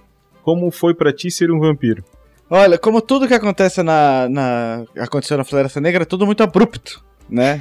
Eu lembro que não havia um, um, um- um charme, uma paquera, que você fala, ô, tá vindo e tal. Não, era tipo, pá, pum, foi, aconteceu, você já vira com isso. Chegou dando chupão, né? Isso. É, e É assim. eu tenho que Floresta trabalhar Negra, amanhã. sem vaselina. porra. Tá. Sou lenhador, tenho casa. Pô, o que eu vou fazer com isso? Mas eu achei que ficou maneiro, porque o, o Ralph ele era um personagem pra ser raso. Porque eu não conseguia, na época, o Vinicius pediu pra gente criar personagem, ele montou as fichas pra gente, isso é uma coisa importante. Mas é, eu pensava, a ideia de, ah, faz personagem pra morrer, eu não conseguia pensar em personagem que eu me identificasse. Porque, enfim, eles vão morrer, então, sabe? Então eu tentei fazer personagens rasos e fáceis de interpretar. Eu acho que ele ter virado um vampiro deu uma profundidade no Ralph, que ficou legal, assim, sabe? Porque, pô, agora eu tenho que pensar nele de verdade. Ele não é só um cara, ele, agora ele tem uma coisa que ele mudou, assim. Foi legal. Claro que eu fiquei zoando o Vampiro à Máscara, eu particularmente adoro o Vampiro à Máscara, mas eu achei engraçado que a gente nunca pôde usar o Vampiro à Máscara abertamente no RPG Next. É porque vampiro geralmente é gótico, né, cara? E o Ralph foi É. o primeiro vampiro hipster, né? Pois é, exato, de, de lenhador e tal, cerveja artesanal. Ele ouvia música indie antes de ser popular, essas coisas. Exato. É, Então, ficou bem como um observação- vampiro, assim. Uma que é um- observação bastante importante que, que o Fernando já falou é que o Vinícius fez a maior parte das fichas. Alguns jogadores ainda fizeram as próprias fichas. Eu acho que a Lucy fez as dela, né, Lucy? O Guza fez as fichas dele. Eu, eu trabalhei bastante na minha da Melinda, por isso que ela virou uma arqueira mais fodona no final, inclusive. Mas uma coisa, assim, todo mundo usou a GURPS, mas uma coisa muito bacana do GURPS é a montagem de personagem. Porque você acaba colocando desvantagens que, que você acaba tendo que colocar para ganhar mais pontos, etc. Que elas por si só já dão a, a personalidade para personagem. Você não precisa ficar pensando tanto, porque na própria ficha já tem aquelas coisinhas, aqueles tiquezinhos que vão dar personalidade. Então, se você entrega uma ficha de GURPS para uma pessoa, você não, não pensa tanto para montar porque ele já tá praticamente pronto ali pra você, não só a parte mecânica, como também o, o roleplay. É como fazer Concordo um bolo com- de festa, contigo. né, Shelly? Você vai colocando os- a decoração, né? Que, que são essas coisinhas. Exato. É muito É bacana. uma coisa que é interessante realmente, que quem começa. Peraí, vai cair um negócio aqui. Barulho, desculpa. Quem começa a fazer GURPS, né? Fazer personagens de GURPS, no início acha, ah, tem que fazer muita conta, demora muito para Tem que fazer muita conta, demora muito pra fazer o personagem, não sei o quê. E fica assim, ah, isso dá muito trabalho. Você pega um. faz o personagem de DD, ah, faz o personagem de DD em 15 minutos. Não sei o quê. É, o GURPS demora pra você fazer o personagem, mas na hora que você vai usar, tá tudo ali. Entendeu? Tá- a ficha tá toda prontinha, tá tudo escritinho ali. Você vê o que, que eu preciso fazer pra fazer, não sei o quê. Tem que rolar conta tanto, tá ali. Entendeu? Então, é, essa parte mecânica ajuda, aí, é, ajuda nisso. E essa parte que a Shelly falou das desvantagens, que a, a primeira coisa que eu escolho quando eu tô fazendo o, o personagem, a, a Lucy, que eu já, já fiz junto com ela, até a própria Shelly, é assim: o que, que vão ser as desvantagens do teu personagem? Você tem tantos pontos de desvantagem, o que, que você vai querer fazer? Por quê? É meio que o que define a personalidade da pessoa, no final das contas. Tanto que quando eu- o, seu, o Guacha ainda tá aí? Não, né? Ou, ou ainda tá na, no chat? Tá, tá tá, tá tá. sim. Laser e sentimentos, né? Que ele falou. Quando eu fiz o Foi a personagem última coisa que ele pro- escreveu no chat, inclusive. Uhum. o- quando eu fiz o personagem lá pro. pra campanha. Pra campanha não, pro one shot que a gente jogou lá no, no RPG Guacha, ele falou, pô, o Vinícius escreveu um texto enorme, não sei o que, blá, blá, blá, por quê? Eu, na minha cabeça, eu fiz um personagem de GURPS, entendeu? E mandei pra ele, ó, é isso aqui, isso aqui descrito. Eu não mandei o personagem, as estatísticas, nada disso, entendeu? Por quê? É, eu, eu penso assim, ah, ele vai ser jovem, mas vai ser meio manco, e porque ele é manco, aí o outro anão gostou dele e não sei o que, e é por causa disso ele tem. Ele é meio inseguro com o próprio nome, e aí foi tudo isso entrando no. Na, entrando na história do personagem mesmo.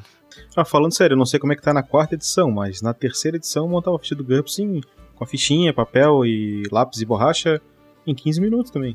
Não, cara, usando o programa lá no computador é muito rápido. Não, não, sem, Eu- sem programa. 15 Não, o programa- minutinhos montava a O fichinha. programa é maravilhoso. Sim. Mas é seu- essa. Acho que essa é a crítica mais séria ao DD, né? Todo guerreiro do DD é um guerreiro, né? Quadrado, assim. Hoje, no quinta edição, tem no terceiro nível você consegue ser uma coisa mais legal. A falta de vantagem e desvantagem que outros sistemas têm, que você Uhum. consegue fazer preciso, assim. Eu quero que ele seja caolho, Uhum. né? No D&D, você é caolho se fudeu. Entendeu? não, ali no, no, no GURPS, não, você é caolho, mas isso te dá um resultado aqui, que você pode usar esse ponto lá. Então, eu acho Exatamente. sistemas que tem vantagens e desvantagens realmente Sistema melhores D20 otimizar personagens, fazer personagens mais únicos, assim. O sistema D20, para tentar suprir esse, esse furo, eles vão criando inúmeras classes, né? Hoje, se tu pegar D&D e suplementos e tal, Sim. pegar a maioria dos suplementos aí, juntar tudo, tu consegue umas 200 classes de D&D para tu conseguir ter nível de singularidade que o GURPS consegue propor com construção por pontos.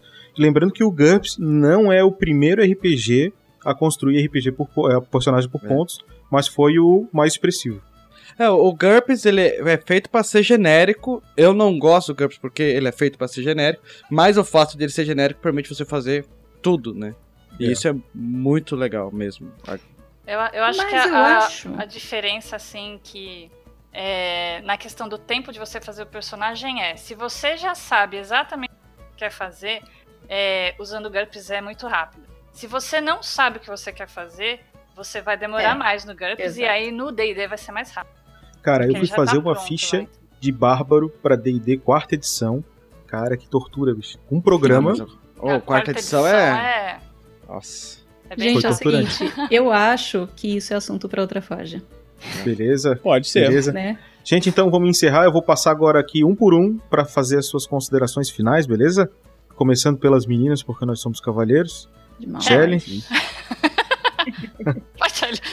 Não, acho que a minha consideração final era exatamente essa. Era o, o elogio ao, ao sistema de montagem de personagem do GURPS. Eu não gostei tanto da mecânica de, de, de combate, eu acho que é muito enrolado. Mas a montagem de personagens é ba- bacana, bem legal mesmo.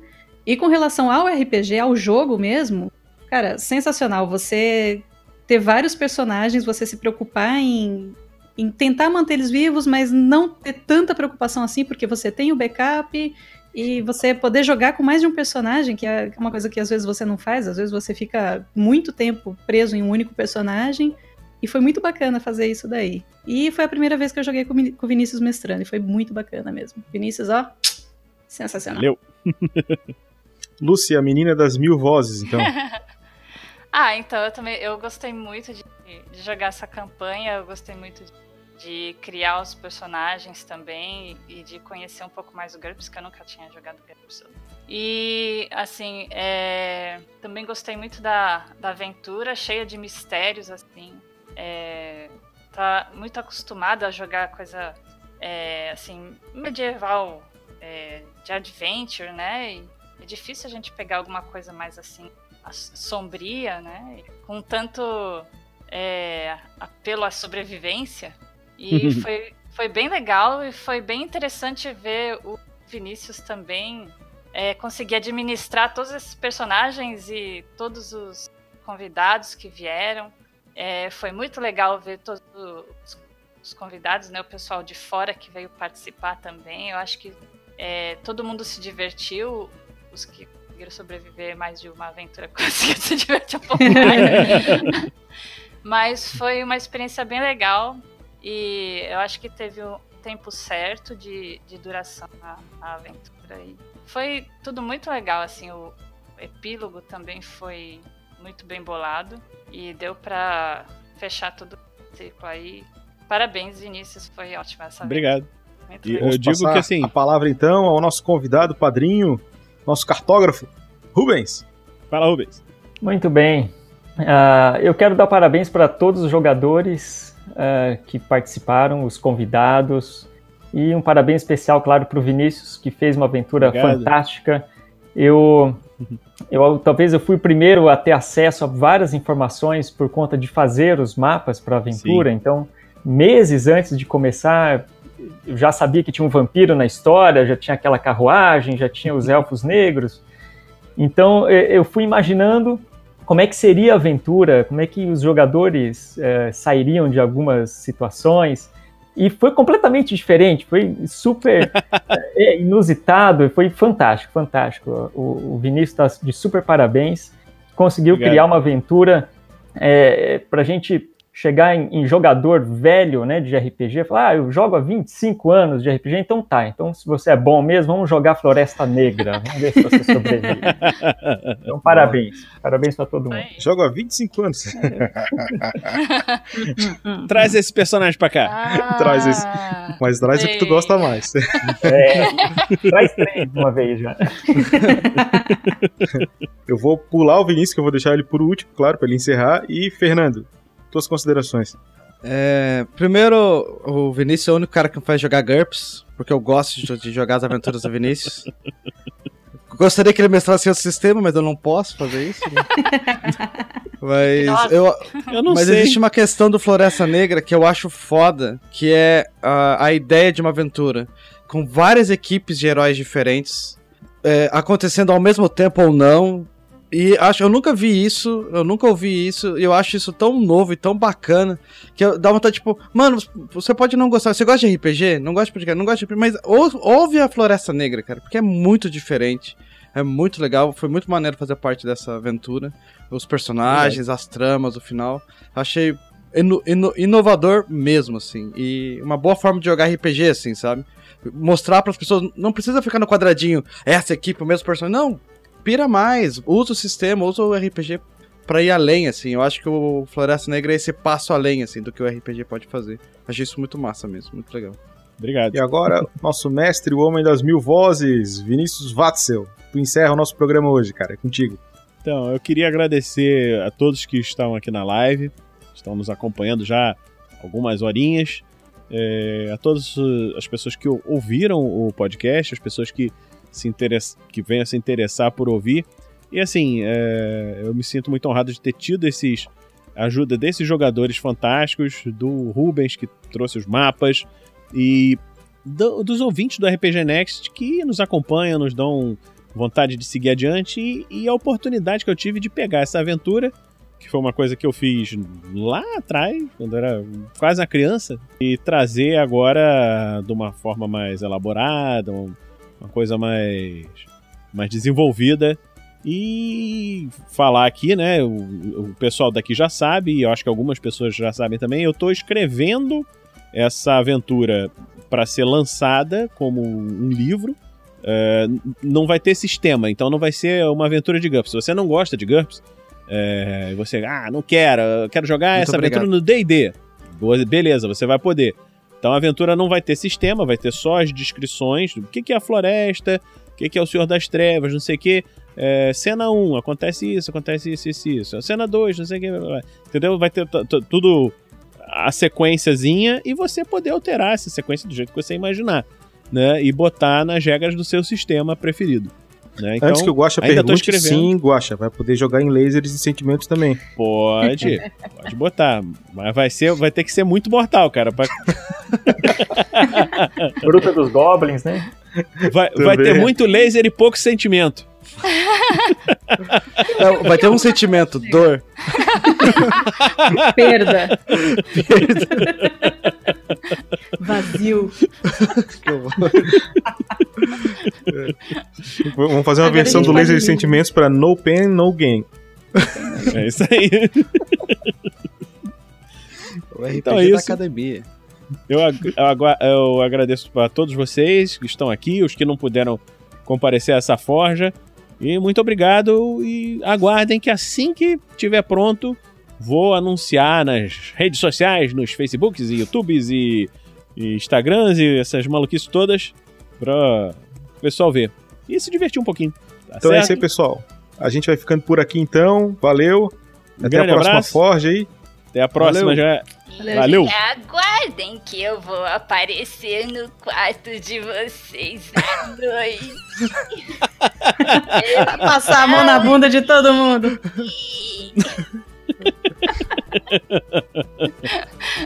Falou, gente. Tchau. Um beijo. Valeu, gente. Tchau, tchau. Tchau, tchau.